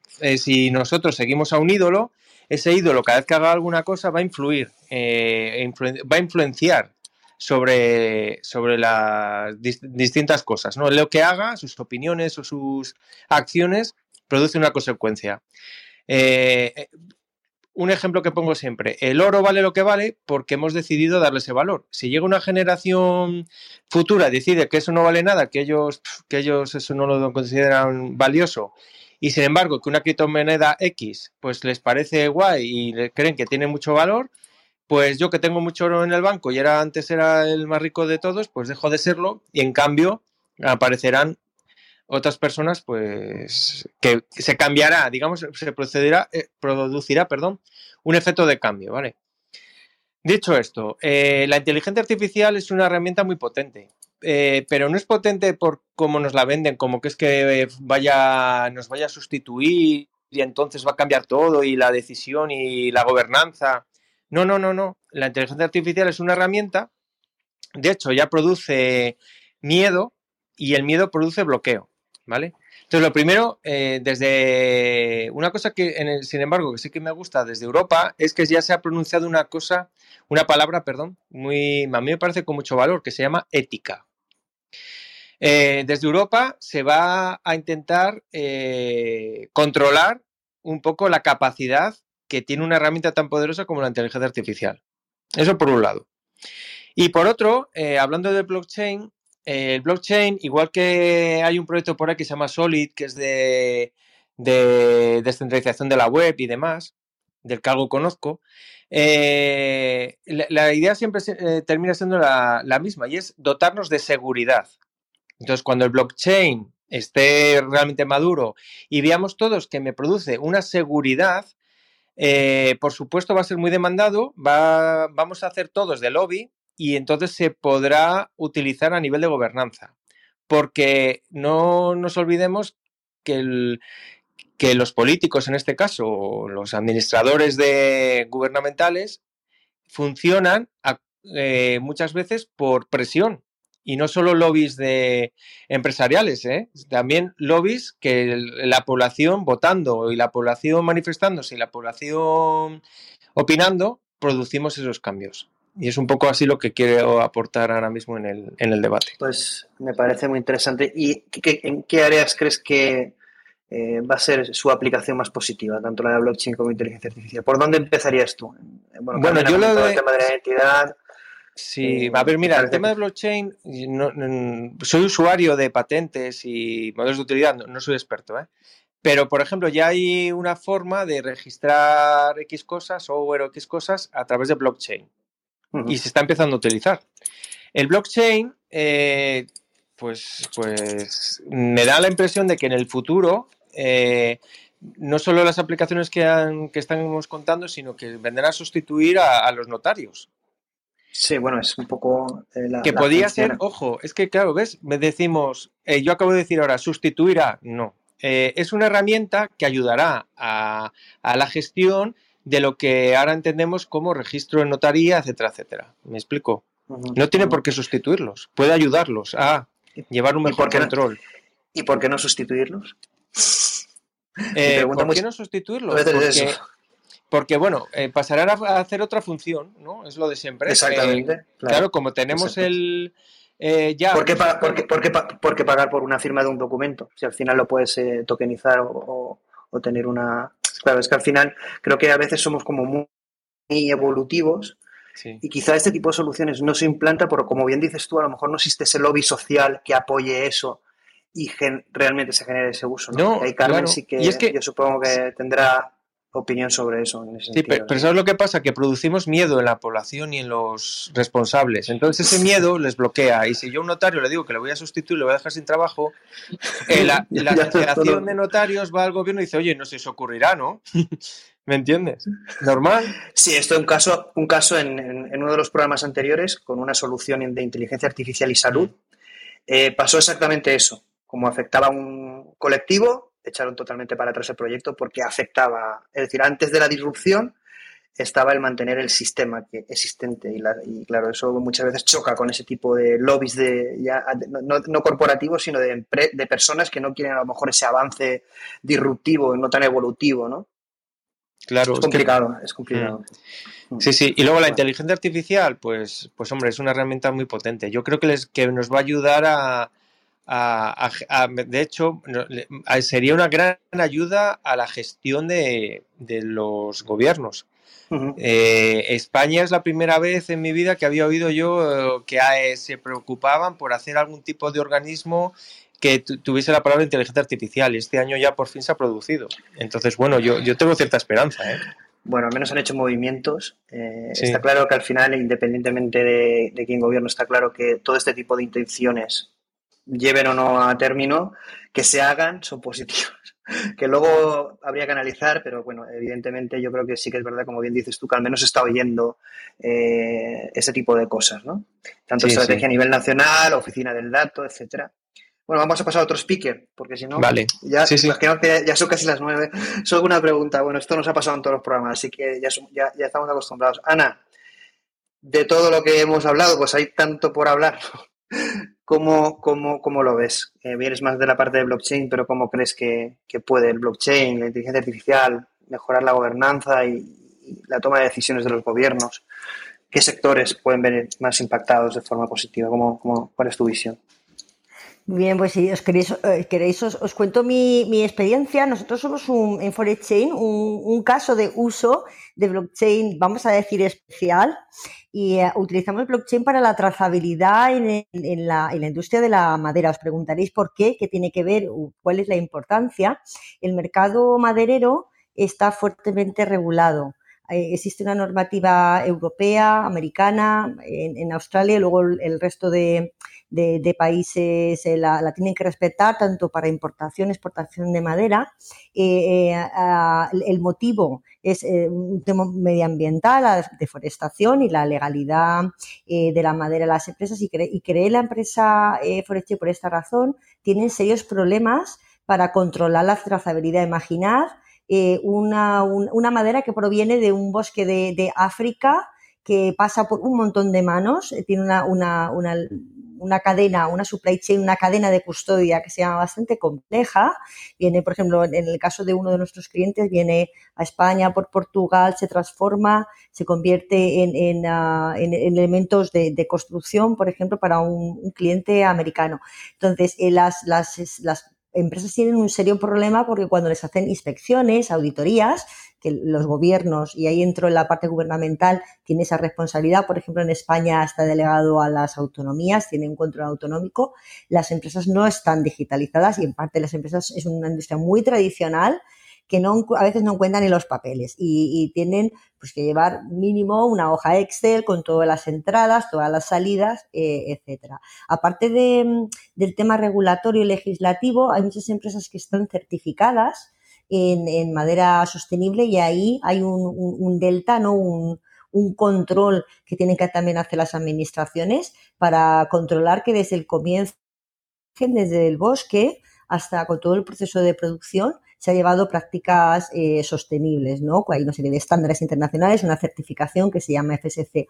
Se nos ocurrió eh, utilizar blockchain y no hay muchas iniciativas a muchas empresas, ¿no? Sí que hay muchos pilotos, hay muchísimo interés por parte de- del gobierno, porque eso es un caso muy claro, por así decirlo, de cómo el blockchain te puede ayudar. ¿Por qué? Estamos hablando de que es inmutable, transparente, auditable. Entonces, todo lo que son las, los- las transacciones en toda esa cadena se pueden eh, registrar. De hecho, lo que hacemos en nuestra plataforma. Nuestra plataforma, justamente lo que estamos es validando los proveedores, llevando el control de manera, es con un código QR, que el producto final cuando lo escaneas te dice esta madera es legal, viene de tal sitio, ha pasado por tantas manos y todas las empresas que han participado en ese proceso en, intervenido, todos los agentes, eh, esta es la documentación que tienen, ese es su plan de gestión forestal, este es su, certificado y esa es su legalidad. Eh, los, eh, tenemos varios clientes en, varios países, pero quizás el que más em, ah, interesado está en la administración pública, porque han encontrado una herramienta para poder hacer eh, inspecciones en remoto, incluso imaginar la dificultad que pueda haber, ¿no? Normalmente, y más en, mitad del bosque, la cantidad de empresas, la empresa luego tiene la documentación. En este caso, el blockchain viene a solucionar un problema. Eh, contaros también que hemos desarrollado un pasaporte digital, ahí tiene otro, otro, otro fin o otra, otra ventaja y es el conectar, lo que os he comentado en mi presentación, el bosque con la persona. Aparte de la legalidad y aparte de, ser manera certificada, nosotros lo que hacemos con nuestro pasaporte es contar toda la historia de impacto eh, positivo eh, relacionado con, con, ese producto. Uno de nuestros primeros clientes es un fabricante de guitarras americano que es líder de mercado entonces, lo que le contamos a la persona que compra la guitarra, y aparte tiene un vínculo emocional con su instrumento, ¿no? También pasa con la fabricación de casas. No solamente le contamos, esto viene de eh, tal, bosque, contate coordenadas, tú puedes ir al bosque y ver el tronco ¿no? que, hemos dejado. Es sostenible, es decir, la, tala del, bosque no es mala, es buena, que es uno de los mensajes que la gente no, no tiene. Aparte, el gestor forestal tiene programas de protección de su comunidad local, construye hospitales, colegios, eh, protege, eh, tiene un plan para los, primates, de hecho, eh, viven en el, bosque de, manera libertad, no combate ¿no? Los, a los furtivos, también para elefantes. Y eso es una herramienta de marketing para las empresas, es decir, esa trazabilidad y esa garantía que da el blockchain de lo que te estoy diciendo es cierto y lo puedo demostrar, tengo evidencias, puede ser un, parámetro importante como un driver de compra, al menos como un factor de diferenciación, decirle yo quiero comprar esta, esta, esta, esta mesa, puede ser de Teca, que viene de Guatemala, porque sé que en, el, en, todo el proceso se está ayudando a toda una comunidad. Son bosques comunales, hay un montón de, programas asociados. Es decir, los, los, objetivos de desarrollo sostenible 2030 hay bastantes gaps. De hecho, actuamos en ocho de los de los, de los objetivos, porque está, hay, hay eh, un, plan para que trabajen las, las, las, mujeres, para la pobreza, etcétera. Entonces, eh, una de las bondades que yo le veo al blockchain, en, mi caso particular, que lo hemos traducido así, es que llegue esa garantía, hablábamos antes de los notarios, ¿no? Eh, pues evidentemente esto es un caso de, de cómo el consumidor, pues se está utilizando trazabilidad basada en blockchain, en la alimentación, en diamantes, en bastantes cosas, cómo el consumidor puede tener esa, esa garantía en, en pequeños eh, compras que puedo hacer al día. También comentarte, ya termino, que, que, si no podría estar hasta las 10 de la noche hablando y es tardísimo.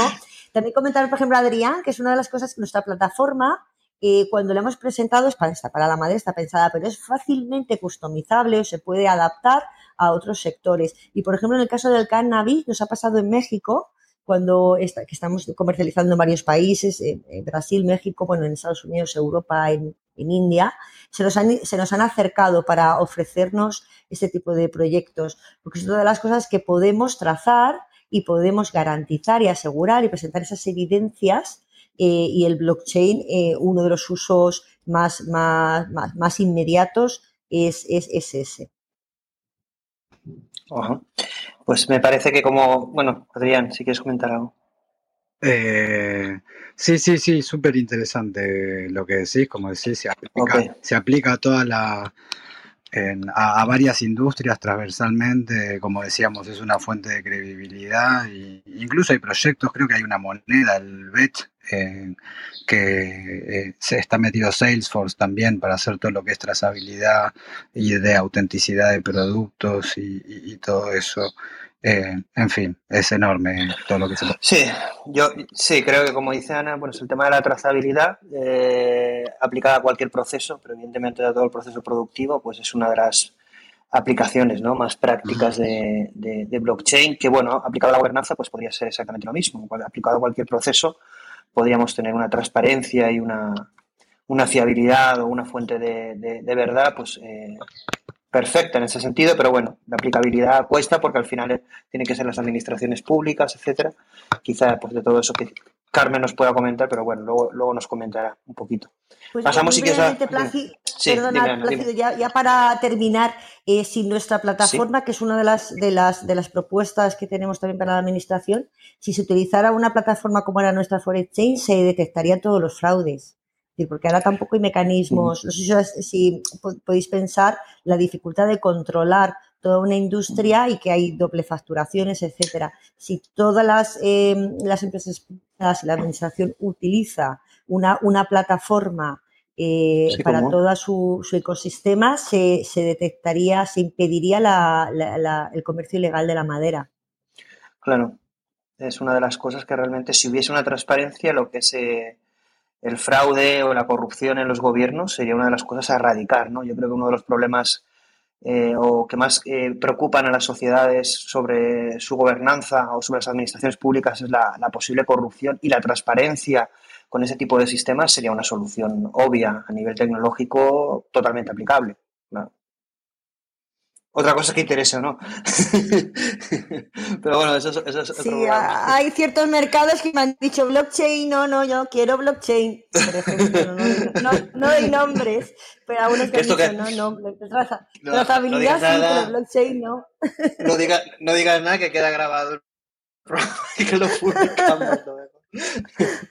Pero bueno, eh, lo hemos entendido. Ahora pasamos, si quieres, a la siguiente speaker. Vamos a hacer eh, eh, otra ronda, no vayas todavía, ¿eh? porque Ahora somos menos y se agilizará el, debate, pero vamos a acabar con Lorenzo y con Patricia. Patricia, Patricia, así que bueno, desde su visión holística de, todo, de todos los problemas, desde el mundo de la inteligencia artificial, pero del tecnológico, del humano, ¿qué es lo que, piensas? ¿Cómo mejorar la tecnología, el blockchain, inteligencia artificial a la gobernanza de los países? ¿Vamos a un mundo mejor o no? cómo lo ves? Eh, bueno, eh, yo voy a un mundo mejor, que es el que me rodea, porque trabajo por ello, tengo esa esperanza. Ya mm, más globalmente, no sé. Mira, fíjate, se han tocado tantísimos temas que la verdad que no sé ni por dónde empezar y menos pues cómo, cómo seguir. Eh, sí decir varias cosillas. Mm, mira, me parece, mm, no sé, el, Rogelio ha sido, ha sido quien se ha marchado. Rogelio puede ser de nombre. Eh, Ramiro. Ramiro, Ramiro, Ramiro, Ramiro. Ramiro comentaba, ¿no? Decía, el alma de la inteligencia artificial son los datos. Yo que creo en el poder, en el poder del lenguaje, eh, creo que hay que cambiar esa frase, ¿no? El alma de la inteligencia artificial y de toda tecnología tiene que ser la persona. Yo, escuchando además a Jorge, que es el primero que ha hablado, lo primero que me ha surgido es, eh, Plácido, hay que hacer un, encuentro, un espacio donde eh, identifiquemos mm, y, de alguna manera eh, aclaremos conceptos, ¿no? porque se habla de muchas inteligencias, yo creo que además ni siquiera los, investigadores, ¿no? los profesionales de la inteligencia llegan a un, a un consenso con la palabra, talento también eh, requiere, requiere múltiples interpretaciones y creo que todo eso es clave. ¿Por qué? Porque eh, se ha hablado de auto, autogestión, ¿no? Eh, desde luego, blockchain pues, permite también esos mecanismos de consenso. Em, y desde luego eh, se requiere, se requiere ciertas capacidades, ¿no? ciertos procesos eh, para poder hacerse con, aquello. ¿no? Fíjate, yo no me gustaría pasar al, tema de, de, la ética sin mencionar algo que yo leí hace, no sé si tres o cuatro años, hablando de la gobernanza, donde ya se ponía el foco en la posible excesiva terciarización eh, por parte de las democracias a las compañías tecnológicas, ¿no? Eh, ¿Para qué? Para que efectivamente no tuvieran que rendir cuentas, para que eh, la responsabilidad fuera compartida o fuera denegada, y de alguna manera, bueno, pues el poder dividido, por decirlo. Ahí lo dejo porque yo creo que esa frase, además ahora, con todo esta última etapa, el coronavirus, mm, creo que que si, analizamos y, vemos eh, lo que ha pasado en, diferentes perspectivas, con diferentes aristas, también podemos encontrar aquello. Y, con esto entro en el tema de la responsabilidad, ¿no? que está muy ligado a la ética. Em, ¿Qué pasa con todo, con todo aquello? ¿no? Y esto suelo llevar yo, además, eh, eh, muchas veces ya he hecho no solo webinars, sino también alguna formación al respecto. La ética no son códigos, la ética no, no, no, no, son regulaciones, porque además siempre van a ir por detrás y más en estos tiempos, ¿no? Eh, porque además se suelen hacer en la mayoría de los casos, eh, por decirlo, eh, un top-down approach, ¿no? Y, de alguna manera tienen que estar involucrados, ¿no? Tenemos que estar involucrados los que diseñamos tecnología. Muchas veces incluso está la caja negra, ¿no? De, de los algoritmos que aprenden. y ni siquiera nosotros como tecnólogos podemos explicar qué es lo que ha, pasado, a, pesar de que haya unas herramientas maravillosas como, IBM, por ejemplo. ¿no? Eh, entonces, ¿qué pasa allí? Mm, hay otra cosa que, se debe eh, enseñar, ¿no? Hay algo más a lo que debemos eh, aspirar que, que, trasciende el ámbito regulatorio, ¿no? Y porque es que existe además ese triángulo de fraude, bueno, que ya no solamente es un triángulo, ya se, se han buscado nuevas figuras geométricas, ¿no? Para entender todas las causas que nos llevan a cometer. De hecho, hay un, repunte precisamente por, por toda por toda esta infraestructura a la que de alguna manera hemos entrado de forma muy rápida, ¿no? Con el tema del coronavirus hay un repunte de, fraude, ¿no? Eh, empresarial y por muchos entornos porque no hay una infraestructura digital eh, ad hoc, ¿no? Preparada pues para, para aquello. Entonces, em, evidentemente entramos en, lo que es creencias, en lo que es comportamientos, en, en, algo pues muy humano que efectivamente eso hay que, hay que también atajarlo, hay que entenderlo, ¿no? Y, esto que tiene que ser clave. Otra de las cosas que se ha hablado, eh, interoperabilidad, por ejemplo, para mí eso mm, es, además un, elemento súper interesante porque también me dedico al tema de, creación ¿no? de, productos y servicios en, el ámbito eh, sanitario y, esa interoperabilidad que siempre ha sido uno de los grandes problemas eh, se podría, se podría, digo se podría porque yo soy bastante crítica con la tecnología, creo que hay mucho más hype y creo que para experiencias muy concretas, como la que ha comentado Ana, concreta, no por, no por eh, desmerecerla, ¿eh? Ana, por favor. Además es que yo soy absolutamente ecológica y todo lo que has contado me parece, vamos, súper clave. Pero sí, desde luego, es algo mucho más viendo en escala eh, pues mucho más pequeño que lo que significa una, un, tema de salud.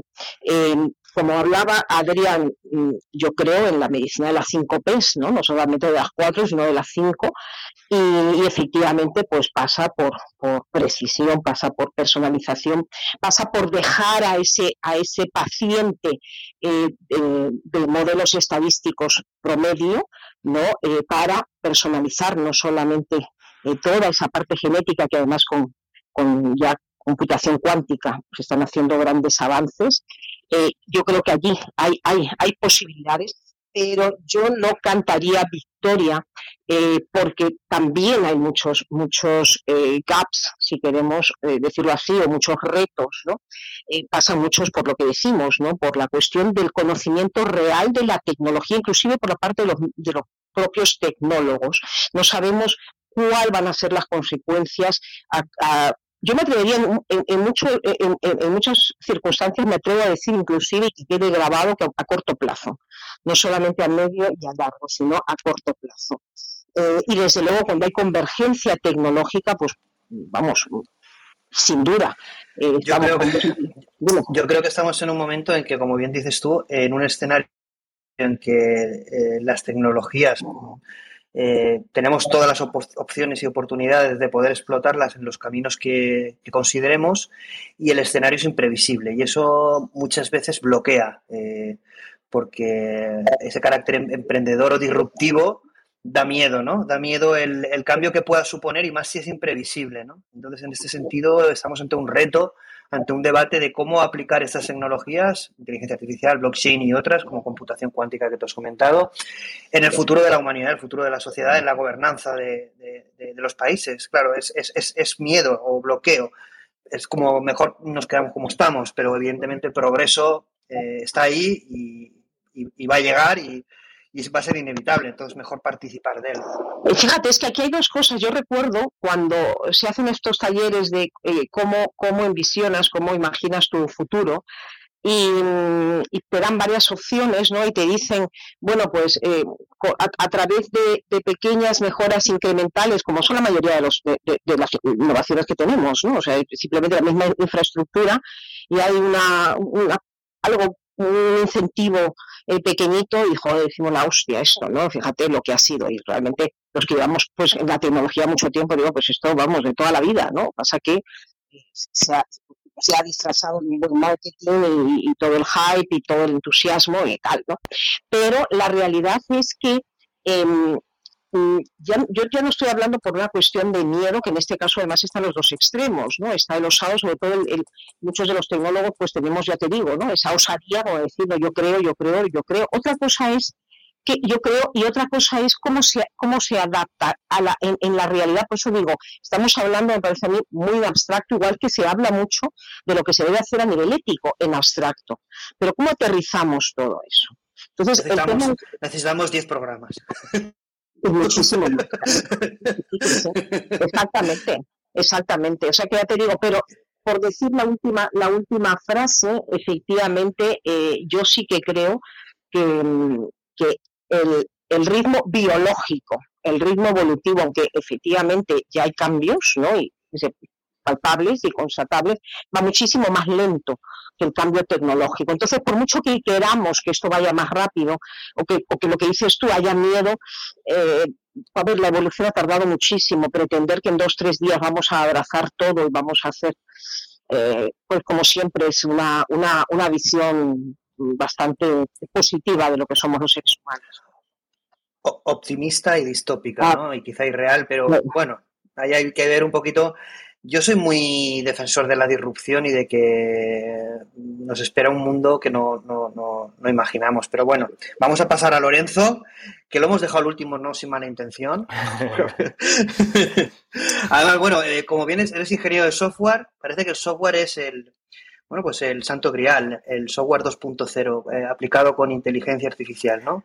El nuevo concepto. Prácticamente todo, se puede decir que todo se puede solucionar con software, todo se puede mejorar eh, con tecnología y software. Eh, entonces, mm, parece que todo está depositado ahí, pero luego a la hora de llevarlo a la realidad es complicado, ¿no? Y más si está la gobernanza. ¿Cuál es tu visión de todo lo que hemos estado hablando y de un poco el, tema? Sí, sí, yo aprovecho que seguramente sea mi, última intervención, porque me tengo que ir ahora. Así que al tocar un poco todos los temas en respuesta, pero sobre todo centrándolo en la temática de, un nuevo mundo autogobernado. Eh, a ver, por un lado, yo creo que, como han apuntado mm, los otros ponentes, blockchain se ha mencionado muchísimo porque la autogobernanza pienso que tiene que venir de blockchain y ahora, ahora añado lo de la inteligencia artificial pero digamos que el voto electrónico ya es una realidad sobre blockchain y cumpliendo el anonimato, la verificación eh, y prácticamente todos los componentes que debe tener una votación según, según la normativa y la teoría que, marcan las autoridades. Eh, el voto ya es una realidad y, es una realidad gracias a blockchain. Blockchain es una de las patas, digamos, eh, pero la autogobernanza eh, es quizá uno de los primeros experimentos que se hizo cuando la blockchain fue programable. Eh, con eso quiero decir que, ¿qué es autogobernanza? quizá podemos confundirlo con que la autogobernanza depende de un gobierno.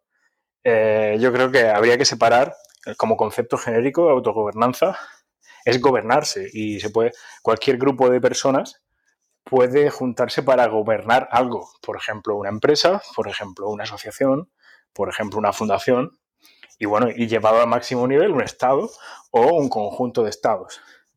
Entonces, partiendo de que la gobernanza puede ser desde lo pequeño a, lo grande, eh, la gobernanza ya es una realidad también en blockchain. Ya hay blockchains donde se gobierna y se decide quién va a ser un nodo minero, por ejemplo, o quién va a ser, o, por ejemplo, también basado en algoritmos sobre, que, están grabados en blockchain, deciden eh, a quien dan, por ejemplo, un premio a la lotería, ¿vale? Si es un, eh, eso ya es una forma de gobernanza. ¿Dónde está la inteligencia artificial? Bueno, la, inteligencia artificial sería muy clave, muy clave porque nos falta un contacto con la realidad. Si es, muy complicado, aunque la blockchain aporta descentralización, eh, aunque la blockchain en sí sea descentralizada, a menudo la gobernanza eh, tiene un contacto real y, y, no es nada efímero, sino que tiene, es, sólido. Es, la gobernanza es la gobernanza de, una asociación o es de una empresa o, es de, toma de decisiones que, tienen, que acaban en, en acciones reales. Entonces, en último lugar, la gobernanza no es necesariamente descentralizada. Eso, eh, partiendo de eso, de que no se pretende la descentralización, o sea, de que siempre hay un punto central en la gobernanza, sí que puede ser, por ejemplo, que sea permisionado, como han dicho.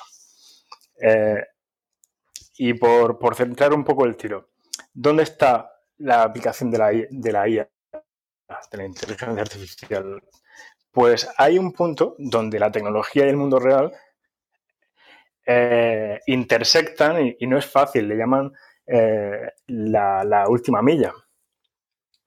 Eh, y el problema de la última milla consiste en, que quién verifica que el validador ha validado correctamente.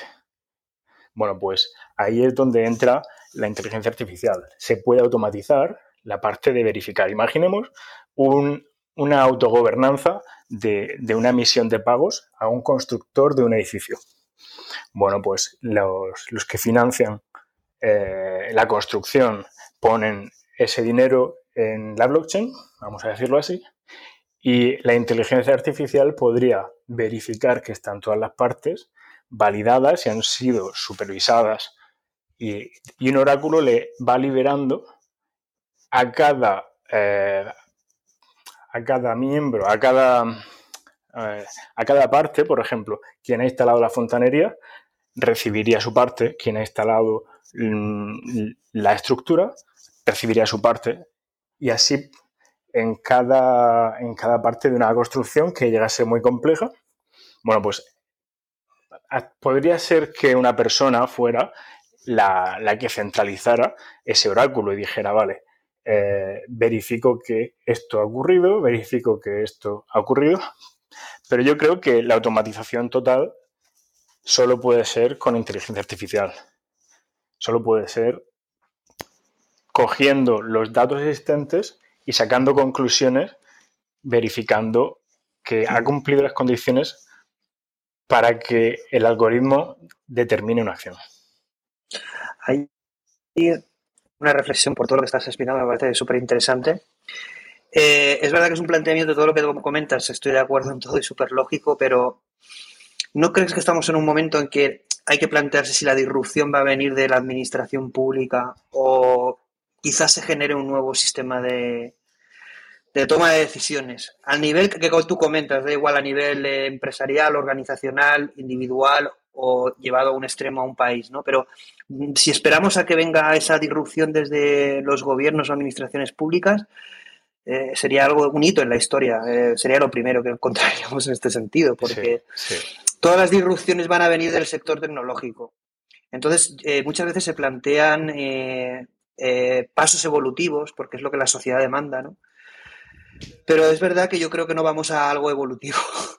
Y yo creo que, bueno, aquí comentando una frase de, Andrés Pedreño, que es en referencia aquí en Alicante, en el sector de inteligencia artificial, hay una palabra clave que es disrupción. Yo creo que Europa o apuesta por la disrupción o mm, nos vamos a quedar mirando qué hacen los demás y luego vamos a importar modelos. Sí, respecto a eso, mm, antes hemos mencionado el tema de los notarios, ¿no?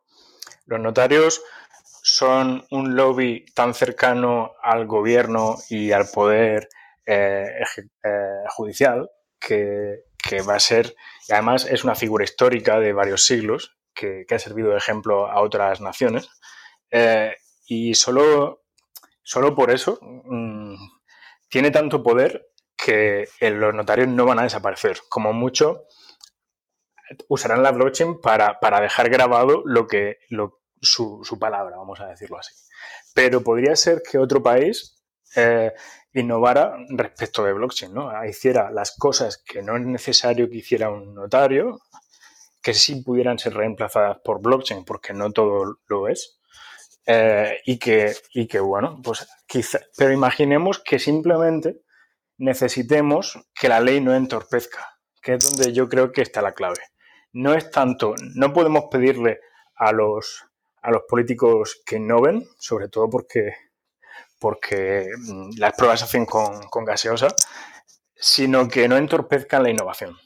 Entonces, yo pienso que es más que sí puede ser evolutivo, sí puede ser eh, competitivo, siempre que, las leyes o, eh, no entorpezcan o impidan que, podamos competir desde el lado privado. Hombre, viendo la, viendo la iniciativa europea y española, yo creo que o, ponemos una cierta resistencia o la, disrupción va a ser complicado. ¿eh? Desde la inteligencia artificial al menos. Bueno, desde el lado del blockchain hay bueno, eh, se ha aprobado eh, un sandbox, que es un entorno donde, donde las empresas pueden intentar innovar con blockchain dentro de un entorno de unas condiciones protegidas a nivel, entiendo que, no soy experto, pero, pero entiendo que a nivel legal. Bueno, una cosita, como has comentado que era tu última intervención y lo que vamos a hacer, visto el tiempo que llevamos, y, tenéis que dar titulares, si quieres, te, bueno, pues la idea es dar un titular, ¿vale? Y también una, pregunta, pero bueno, contestarlo lo más breve posible, porque así vamos cerrando con el resto de speakers, porque llevamos casi dos horas de programa. Entonces, para cosas. Normalmente se hace así de largo, da igual que reduzcamos los speakers, que, porque son debates apasionantes y la verdad es que se, se hace muy interesante y por eso ha tenido estos programas son una acogida tan positiva. Si quieres, te hago la pregunta y el titular, y así, si quieres, una vez ya de ese titular, ya, ya puedes salir, si quieres. De acuerdo. Eh, bueno, la pregunta un poquito es más a futuro, ¿no? Eh, y quizá un poco más atrevida, también es divertido opinar sobre esto, pero, también un poco desde una visión de, como tú, pues, especialista en, el desarrollo de software o, bueno, participante del sector tecnológico como profesional. Y ese, bueno, eh, sí que existe esa visión de futuro de las superinteligencias. ¿no? Estamos hablando de inteligencias capaces de superar a la humana, de tal manera que la toma de decisiones eh, pues mm, para poder optimizarla o para poder gestionarlas, ya sea un país o cualquier eh, eh, agrupación organización, va a ser más óptimo delegarlo en este tipo de inteligencias, ¿de acuerdo? Y quizá este paso no esté tan lejano. Entonces, se prevé un futuro en que estas superinteligencias autogobiernen los países y quizá, como dijo Putin, ¿no? pues quien, quien controle la mejor superpotencia gobierne el mundo, ese futuro que es, mm, desde un punto de vista técnico, sí que se cuestiona cuándo va a ocurrir, porque es como muy hype, pero es verdad que sí que la mayoría saben que ocurrirá, es decir, este tipo de hitos tecnológicos. ¿Tú crees que mm, ese futuro eh, va a ser como más humano o mejor o realmente de alguna manera vamos hacia un futuro en el que las libertades individuales van a estar como muy sometidas a, a, esa optimización de, toma de decisiones eh, por el bien común. Es decir, ¿vamos a un cambio de paradigma en este sentido y, tenemos que evitarlo o, es inevitable? ¿Qué piensas? Sé que es complicada la pregunta, pero también, también a la gente le gusta que nos mojemos, ¿no? Evidentemente no vamos a hacer de adivinos en el sector tecnológico, pero me gustaría saber la opinión en este sentido. Sí, yo que tiendo a meta a pensar sobre las cosas. Eh, me mencionas el tema de libertad individual y entonces miro atrás este último año y, no soy nada optimista, ¿no? Viendo, viendo lo que ha pasado eh, desde hace un año, que ni, nos han dicho la verdad, mm, nos han dicho lo que convenía y no, y no la realidad. Eh, nos intentan proteger limitando nuestra libertad. Bueno, yo espero que, algún día recuperemos las libertades que teníamos quizá hace año y medio. Eh, intento ser optimista. Voy a, voy a poner la, la, pincelada optimista sería que creo que las personas, nadie, nadie querría una inteligencia eh, artificial que creara un mundo distópico. Eh, y creo que es que como es algo que nadie quiere, eh, todo el mundo luchará, luchará o trabajará para que todo lo que haga la inteligencia artificial avanzada, que de hecho Google dice que ya tenemos la, la, IA generalista, que puede aprender de todo. Bueno, eso ha causado mucha controversia. Pero bueno, sí, sí. Sí, sí, vale. Mencionaba una noticia reciente solo. Eh, bueno, si, si, algún día llega esta superinteligencia, creo que eh, buscaremos los límites, eh, cómo limitarla de forma que, la complejidad y el riesgo no nos supere. Creo que, hay, que se podrían establecer métodos de control para que... Muy a lo, muy muy a lo Elon Musk, es decir, tenemos que abrir el debate para controlar la, inteligencia artificial que vamos a crear en el futuro, porque tendremos un problema. Sí, sí, sí. Yo que soy muy fan de, la complejidad y, y de la aversión al riesgo, como diría Nassim Taleb, eh, creo que es, obligatorio, mm, dado que la evolución tecnológica no va, no va a ir para atrás, habrá que ponerle límites en los que todos estemos de acuerdo, sentar unas bases para que lo que creemos mm, no nos explote en la cara, básicamente. Claro, ahí nos llevan, bueno, ahí evidentemente quién pone esos límites, cuáles son y si es a nivel de países, pues unos países nos van a llevar la ventaja por el sistema político que puedan llevar respecto, por ejemplo, a España, que no nos ponemos de acuerdo en nada, ¿no? por ejemplo. Pues bueno, sí, sí que lo que mencionas eh, llega, llega un límite en el que hay un interés por parte de los estados a incumplir las normas, ¿no? Por ejemplo, pasa con las nucleares, ¿no? Pero suele ser para hacer la guerra, no, no, para, no para controlar a sus propios ciudadanos. Eh, bueno, esa es la parte optimista que yo quiero tener, ¿no? Y un titular, y así ya vamos acabando. Un titular, así como. Luego hacemos highlights, ¿eh? Os pasamos un slide con algún titular que habéis dicho. Si, si, no se te ocurre nada, tampoco pasa nada. Te sacaré algún titular de todo lo que has dicho, seguro, por el equipo de, comunicación. Pero así algún resumen de todo, de todo lo que has escuchado, incluso lo que tú has dicho, una frase o dos, así que, que lo resume. La autogobernanza eh, es posible desde ya, eh, pero que la mayor obsolescencia está en la mente humana, es donde, hay, donde está el mayor legacy.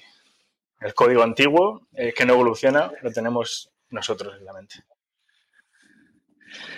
Exacto, pues una, un buen titular. Quizá entonces la opción sea, como dice también Elon Musk, que está muy presente, hibridarnos con la inteligencia artificial para no quedarnos obsoletos, ¿no? Pero bueno, eso es otro, otro debate que tuvimos en, en los humanos aumentados, ¿no? Pero bueno, como veis, estos debates son apasionantes y voy a estar aquí toda la noche, pero bueno, ya eh, un placer, Lorenzo. Esperamos contar contigo en más programas porque me ha encantado tu intervención. Muchas y vamos a pasar al resto de speakers que nos den, que nos den los, los titulares. Voy ahora en orden inverso. Hasta la próxima. Bueno, empezamos si quieres. Hasta la próxima. Bueno, en orden inverso no voy a empezar por Carmen porque si no Venga acá, Carmen. Carmen, si no orden inverso, yo, eh, hemos tenido ya a Carmen al principio con una super intervención. Carmen, ¿cómo has visto todo lo que hemos hablado en dos horas casi de, programa? Eh, ¿Estás ahí? Tienes el micro cerrado. Ábrelo, a ver. Perdona. Vale. No, no te preocupes. Bueno, pues un titular. Eh, si quieres contestar también a lo de las el futuro distópico controlado por superinteligencias, pues encantado. Si no, pues titular, lo que quieras. Una visión de todo lo que hemos hablado. Bueno, eh, yo ha, estado súper interesante todo. La verdad es que creo que hacen falta más programas así, que la gente hable y que, se exprese, ¿no? Y que también exprese sus temores, que eso es importante también, ¿no? Yo para mí el titular es que yo quiero un mundo digital, pero en el que se respete mi privacidad y se respete mi propiedad privada de mis activos. Es decir, que tengamos siempre en el centro a la persona significa también respetar su intimidad, su privacidad y su, derecho de propiedad privada, ¿por qué no? ¿Eh? decir, esos elementos que nos hacen humanos, que es la expresión, eh, yo creo que nunca se deberían delimitar. Y básicamente yo reivindicaría unos derechos fundamentales digitales en el mundo digital, que se nos respete como seres humanos y que la tecnología esté a nuestro alrededor. Perfecto. Pues ha sido un placer, Carmen, contar contigo. Última incorporación ahí a última hora, pero súper importante tu experiencia en todo el campo de blockchain y esperamos contar contigo en más programas. Un placer. Gracias. Bueno, Adrián, respuesta a la super pregunta y si quieres un titular. Rápido porque está todo el mundo, con, supongo, con ganas de cenar. sí, mira, hay algo que no quería dejarles de, comentar para todos los que están desarrollando inteligencia artificial, que al final mucho no se habló, eh, pero por hace poco, la semana pasada, el gobierno, la Guardia Civil con el gobierno y la policía judiciaria portuguesa lanzaron un concurso que está abierto a licitaciones públicas para presentar soluciones innovadoras de, bajo costo para hacer análisis de imágenes satelitales y análisis de, de métricas anómalas de consumo de electricidad para eh, luchar contra el tráfico ilegal de la marihuana y detectar posibles lugares donde se esté cultivando. O sea que ahí tenés casos reales en los cuales el gobierno de alguna manera ya se empieza a apoyar en el desarrollo de estas tecnologías y abre licitaciones públicas para aplicarlas. Y, un titular, así eh, como si fueras eh, para hacerte el highlight, en plan resumen de la, del programa para ti, de todo lo que has escuchado, de lo que has expuesto. Que para mí todavía hay un gap enorme entre las tecnologías que se están desarrollando y la implementación, ¿no? O sea, hace unos años leí un titular que dice blockchain, mucho ruido y pocos bloques y sigue aplicando totalmente. ok, bueno, un placer tenerte, Adrián. Un abrazo. Esperamos contar contigo en otros programas. Gracias. Eh, Oscar, Oscar, respuesta a la pregunta del, del, futuro que nos espera con la superinteligencia, si crees que va a ser así, si va a ser más humano o menos. Pues mira, eh, el futuro eh, más humano, por supuesto, más antropocéntrico, más sostenible y que el blockchain está aquí para quedarse. Genial. Pues me ha encantado también tu participación, Óscar. Espero contar contigo en otros programas. Gracias. Nos vemos, sí. Un abrazo. Ana, una respuesta a ese, a ese futuro que nos espera. ¿Cuál crees que nos espera? ¿Qué futuro crees que nos espera? Y, un titular tuyo, como resumen. Muy bien, pues yo, yo creo también que blockchain ha, ha, venido para quedarse y para desarrollarse, para reinventarse. Yo creo que vamos a tener incluso una, una, segunda ola o una, una, segunda vida. Y mi titular sería que la tecnología eh, está para ayudar a las personas, para ayudar a las empresas.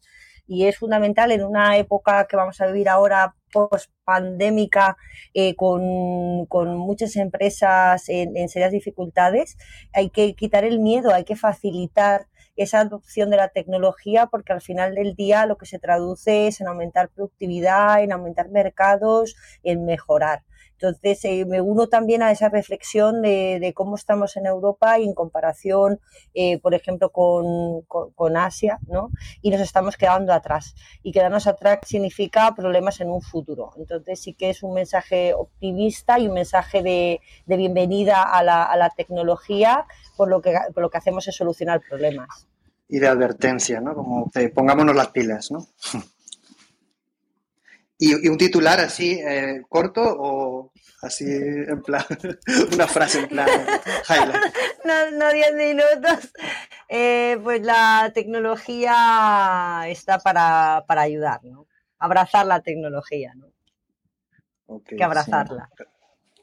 y realmente, como tú comentas, es decir, eh, son tecnologías con casos aplicables al presente y a facilitar las cosas ¿no? en el presente y en el ahora, ¿no? que es un poco lo que tú estás trabajando y un caso muy, muy, muy práctico, muy real y, como, y con valores de sostenibilidad, etc.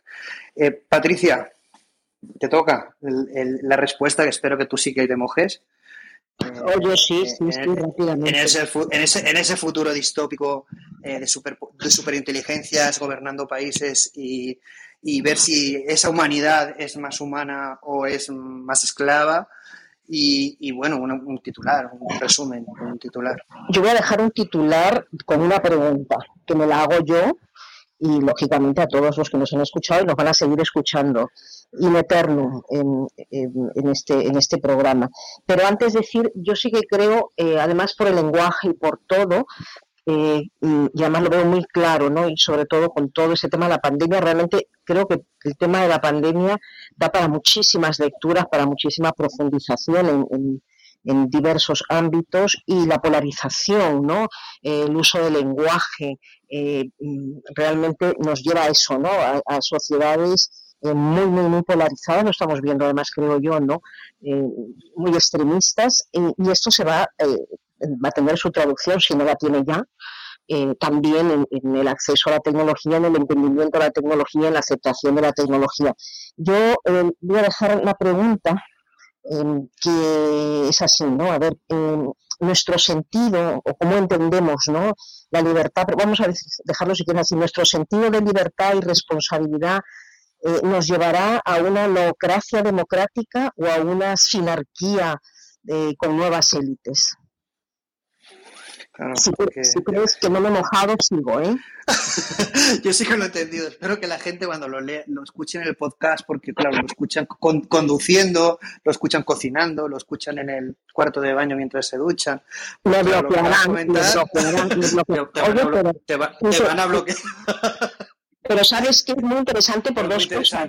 Muy interesante, muy, interesante por dos cosas, porque, eh, oye, pues llaman a quien le interese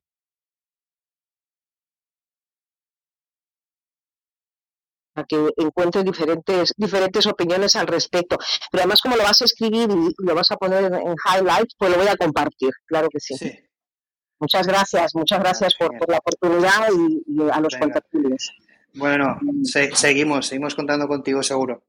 Venga, Patrick, un, un beso. Bueno, pues eh, un abrazo. Eh, Julia, eh, ya y Patri, ya tenemos que ya ir cerrando antes de hacer el resumen. Bueno, quien quiera ir abandonando para ir a cenar no se lo vamos a tener en cuenta, pero bueno, Julia, eh, haznos tu opinión del primer programa que ha sido súper intenso. Otra vez nos hemos ido a dos horas y pico, pero hemos tratado tantísimos temas, diferentes visiones de diferentes puntos de vista con profesionales de primer nivel y ha sido súper, súper, súper interesante. Sí, muchísimas, ¿Qué piensas de todo, de todo lo que hemos hablado? Por, por vuestras intervenciones, ha sido muy interesante. Eh, coincido con, con muchísimos de vosotros, sobre todo analizando este tiempo de, de la pandemia, ¿no? El, eh, la línea en la que está siguiendo el mundo, los gobiernos, ¿no? Yo suelo ser la optimista del grupo y, yo realmente mm, me quiero imaginar y, quiero pensar en un mundo sin Putin y sin personas que, quieren dominar el mundo a costa, a costa de, los demás, ¿no? dominar las vidas, dominar las mentes de, las personas, sino que aportar y crear un futuro más equitativo eh, más, eh, más humano y también más, eh, más inteligente hacia, hacia la tierra en la que vivimos y hacia nosotros mismos, ¿no? porque la autodestrucción está en marcha y yo creo que la tecnología nos tiene que, nos tiene que poner un poco los pies sobre la tierra y darnos cuenta de, nuestras limitaciones y de lo que estamos haciendo mal. Muchísimas gracias. Bueno, yo creo que has dado el titular de la, de la con perdón, de la, de la noche, ¿no? Porque la autodestrucción está en marcha y hay que despertar. ¿no? Porque creo que yo, yo sí que soy un poco de esa opinión también. Es decir, realmente estamos viviendo un proceso de, de autodestrucción de muchas cosas y tenemos que coger conciencia si realmente lo que estamos destruyendo eh, es voluntario y si no estamos destruyendo lo más importante que del ser humano. ¿no? Y, otra cosa que ha comentado Julia también muy interesante, y es que si vamos a un mundo más inteligente, tiene que ser un mundo más humano. Las inteligencias nos tienen que ayudar a ser mejores, no a someternos ni a crear un sistema de, dominación, eh, sino tenemos que ir a un mundo más equitativo, sin, sin desigualdades, eh, no puede haber un objetivo exclusivo de optimización de productividad, seguridad, control. Entonces tenemos que ir hacia un paradigma de mundo mejor, no peor. Y creo que el momento de coger conciencia de eso es, ahora, ¿no? Muchas gracias, Julia. Pues eh, te vemos en el siguiente programa. Y bueno, ya para despedir, ¿no, Patri? Eh, ¿Qué es lo que te ha parecido el primer programa? Pues que hemos dejado un poco abandonada la inteligencia artificial eh, y hemos hablado casi todo. Y yo creo que, bueno, que eh, estas tecnologías tienen que servir para ayudar a la, a la humanidad, ¿no? y que la gente no tenga miedo de ellas, que las acoja con, pues con, con, ilusión y que, bueno, pues yo creo que la gente que somos conocedores de las mismas tenemos que explotar nuestro conocimiento para hacerles ver que efectivamente están aquí para ayudarnos, que no están para pues, que hacer un ambiente más frío, más, bueno, más deshumanizado, ¿no? Porque se, está, se, vio con el confinamiento que gracias a las tecnologías, pues hemos podido mantener el contacto con, los seres queridos, con, los familiares, con los amigos y, poder seguir trabajando, ¿no? No en todos los casos, pero sí, bueno, la gente que está en el mundo tecnológico, pues sí. Bueno, realmente es verdad que como bien dices, eh, ya para despedir voy a cerrar yo el tema Llevamos dos horas y cinco minutos, pero bueno, yo voy a hacer un pequeño resumen. Es verdad que el programa, pues eh, parte del programa, el protagonismo se ha llevado blockchain, pero como comentaba uno de los speakers, eh, eh, hay algo fundamental que es el tema de la identidad y la transparencia, la confiabilidad, la fiabilidad de un poco de, de, la, gobernanza, y, eso pasa por blockchain. Está claro que, entonces, quizá por eso eh, nos hemos centrado mucho en ese tema, porque es verdad que es, fundamental, va a ser una tecnología fundamental para el tema de la gobernanza, para que el ciudadano realmente cambie un poco la visión que tiene de, un gobierno o de, los mismos políticos, no hay más en nuestro país, la aplicación de esta tecnología. Está claro que la inteligencia artificial sí que va a ser mucho más disruptivo y nos puede llevar a, hacia otro tipo de sistemas, ¿no? sistemas autogobernados, toma de decisiones, como bien han comentado, no solo en gobiernos, sino en empresas, eh, en, organizaciones, en asociaciones, en fundaciones, en personas, en individuos. Al final podemos aplicar la inteligencia artificial a cualquier nivel de, de nuestra vida, ¿no? Pero sí que un poco apoyando lo que ha comentado Julia, creo que lo más importante, por eso un poco el título era lo de un nuevo mundo autogobernado, ¿no? Es decir, estamos en, un punto de autodestrucción que si no somos capaces de coger conciencia y la gente de talento eh, asumir responsabilidad y eh, ser partícipes, creadores, co-creadores del futuro, eh, vamos a, como ha dicho Julia, una autodestrucción de la humanidad y a otra humanidad. Mejor, peor, bueno, todos debemos ser partícipes, no, no solo los gobiernos. Eh, no debemos confiar en, una visión de Estado como papá Estado. Yo creo que la sociedad, el individuo, las personas somos lo importante y tenemos que ser protagonistas. Y que bueno, mm, yo sí que soy positivo. Yo creo que tanto el tema de la pandemia como el momento histórico que estamos viviendo a nivel tecnológico eh, nos tiene que suponer un acicate en la pasión que sentimos como seres humanos para tanto para vivir lo que estamos viviendo como para transformar en nuestro día a día y nuestro futuro y dejar un futuro y un legado mejor a, la humanidad y a, a, nuestros jóvenes y a, bueno, a, lo que pueda venir. ¿no? Y, bueno, creo que somos todos responsables y este tipo de programas sirve, sirve mucho para ello y se han creado para ello, para generar ese debate, ese debate desde diferentes puntos de vista. Y para mí, bueno, pues ha sido apasionante. Entonces os lo agradezco a todos. Un primer programa genial eh, ya estamos preparando el segundo. Este viernes tenemos eh, una entrevista eh, cortita a las nueve y media de la mañana que hemos llamado un X-Talk con, con el mejor data science del año. Juan, no me acuerdo del nombre, Juan, tú lo, Patri, no me acuerdo el apellido. bueno, y, os esperamos a todos este viernes a las nueve y media y ya el... Es Juan Romero. Juan Romero, es que se me había ido. Juan Romero, que es el, mejor data science del, año a nivel europeo. Y lo entrevistamos a las nueve y media. Y luego ya la semana que viene, el miércoles a, las siete y media, el, próximo programa que será sobre salud 4.0. Entonces, bueno, muchas gracias a todos. Ha sido un placer. Eh, os esperamos a la próxima y nos vemos. Un saludo. Saludos, chao, chao. Hasta, luego. Adiós. Adiós. Hasta luego. Chao. Hasta luego. Gracias.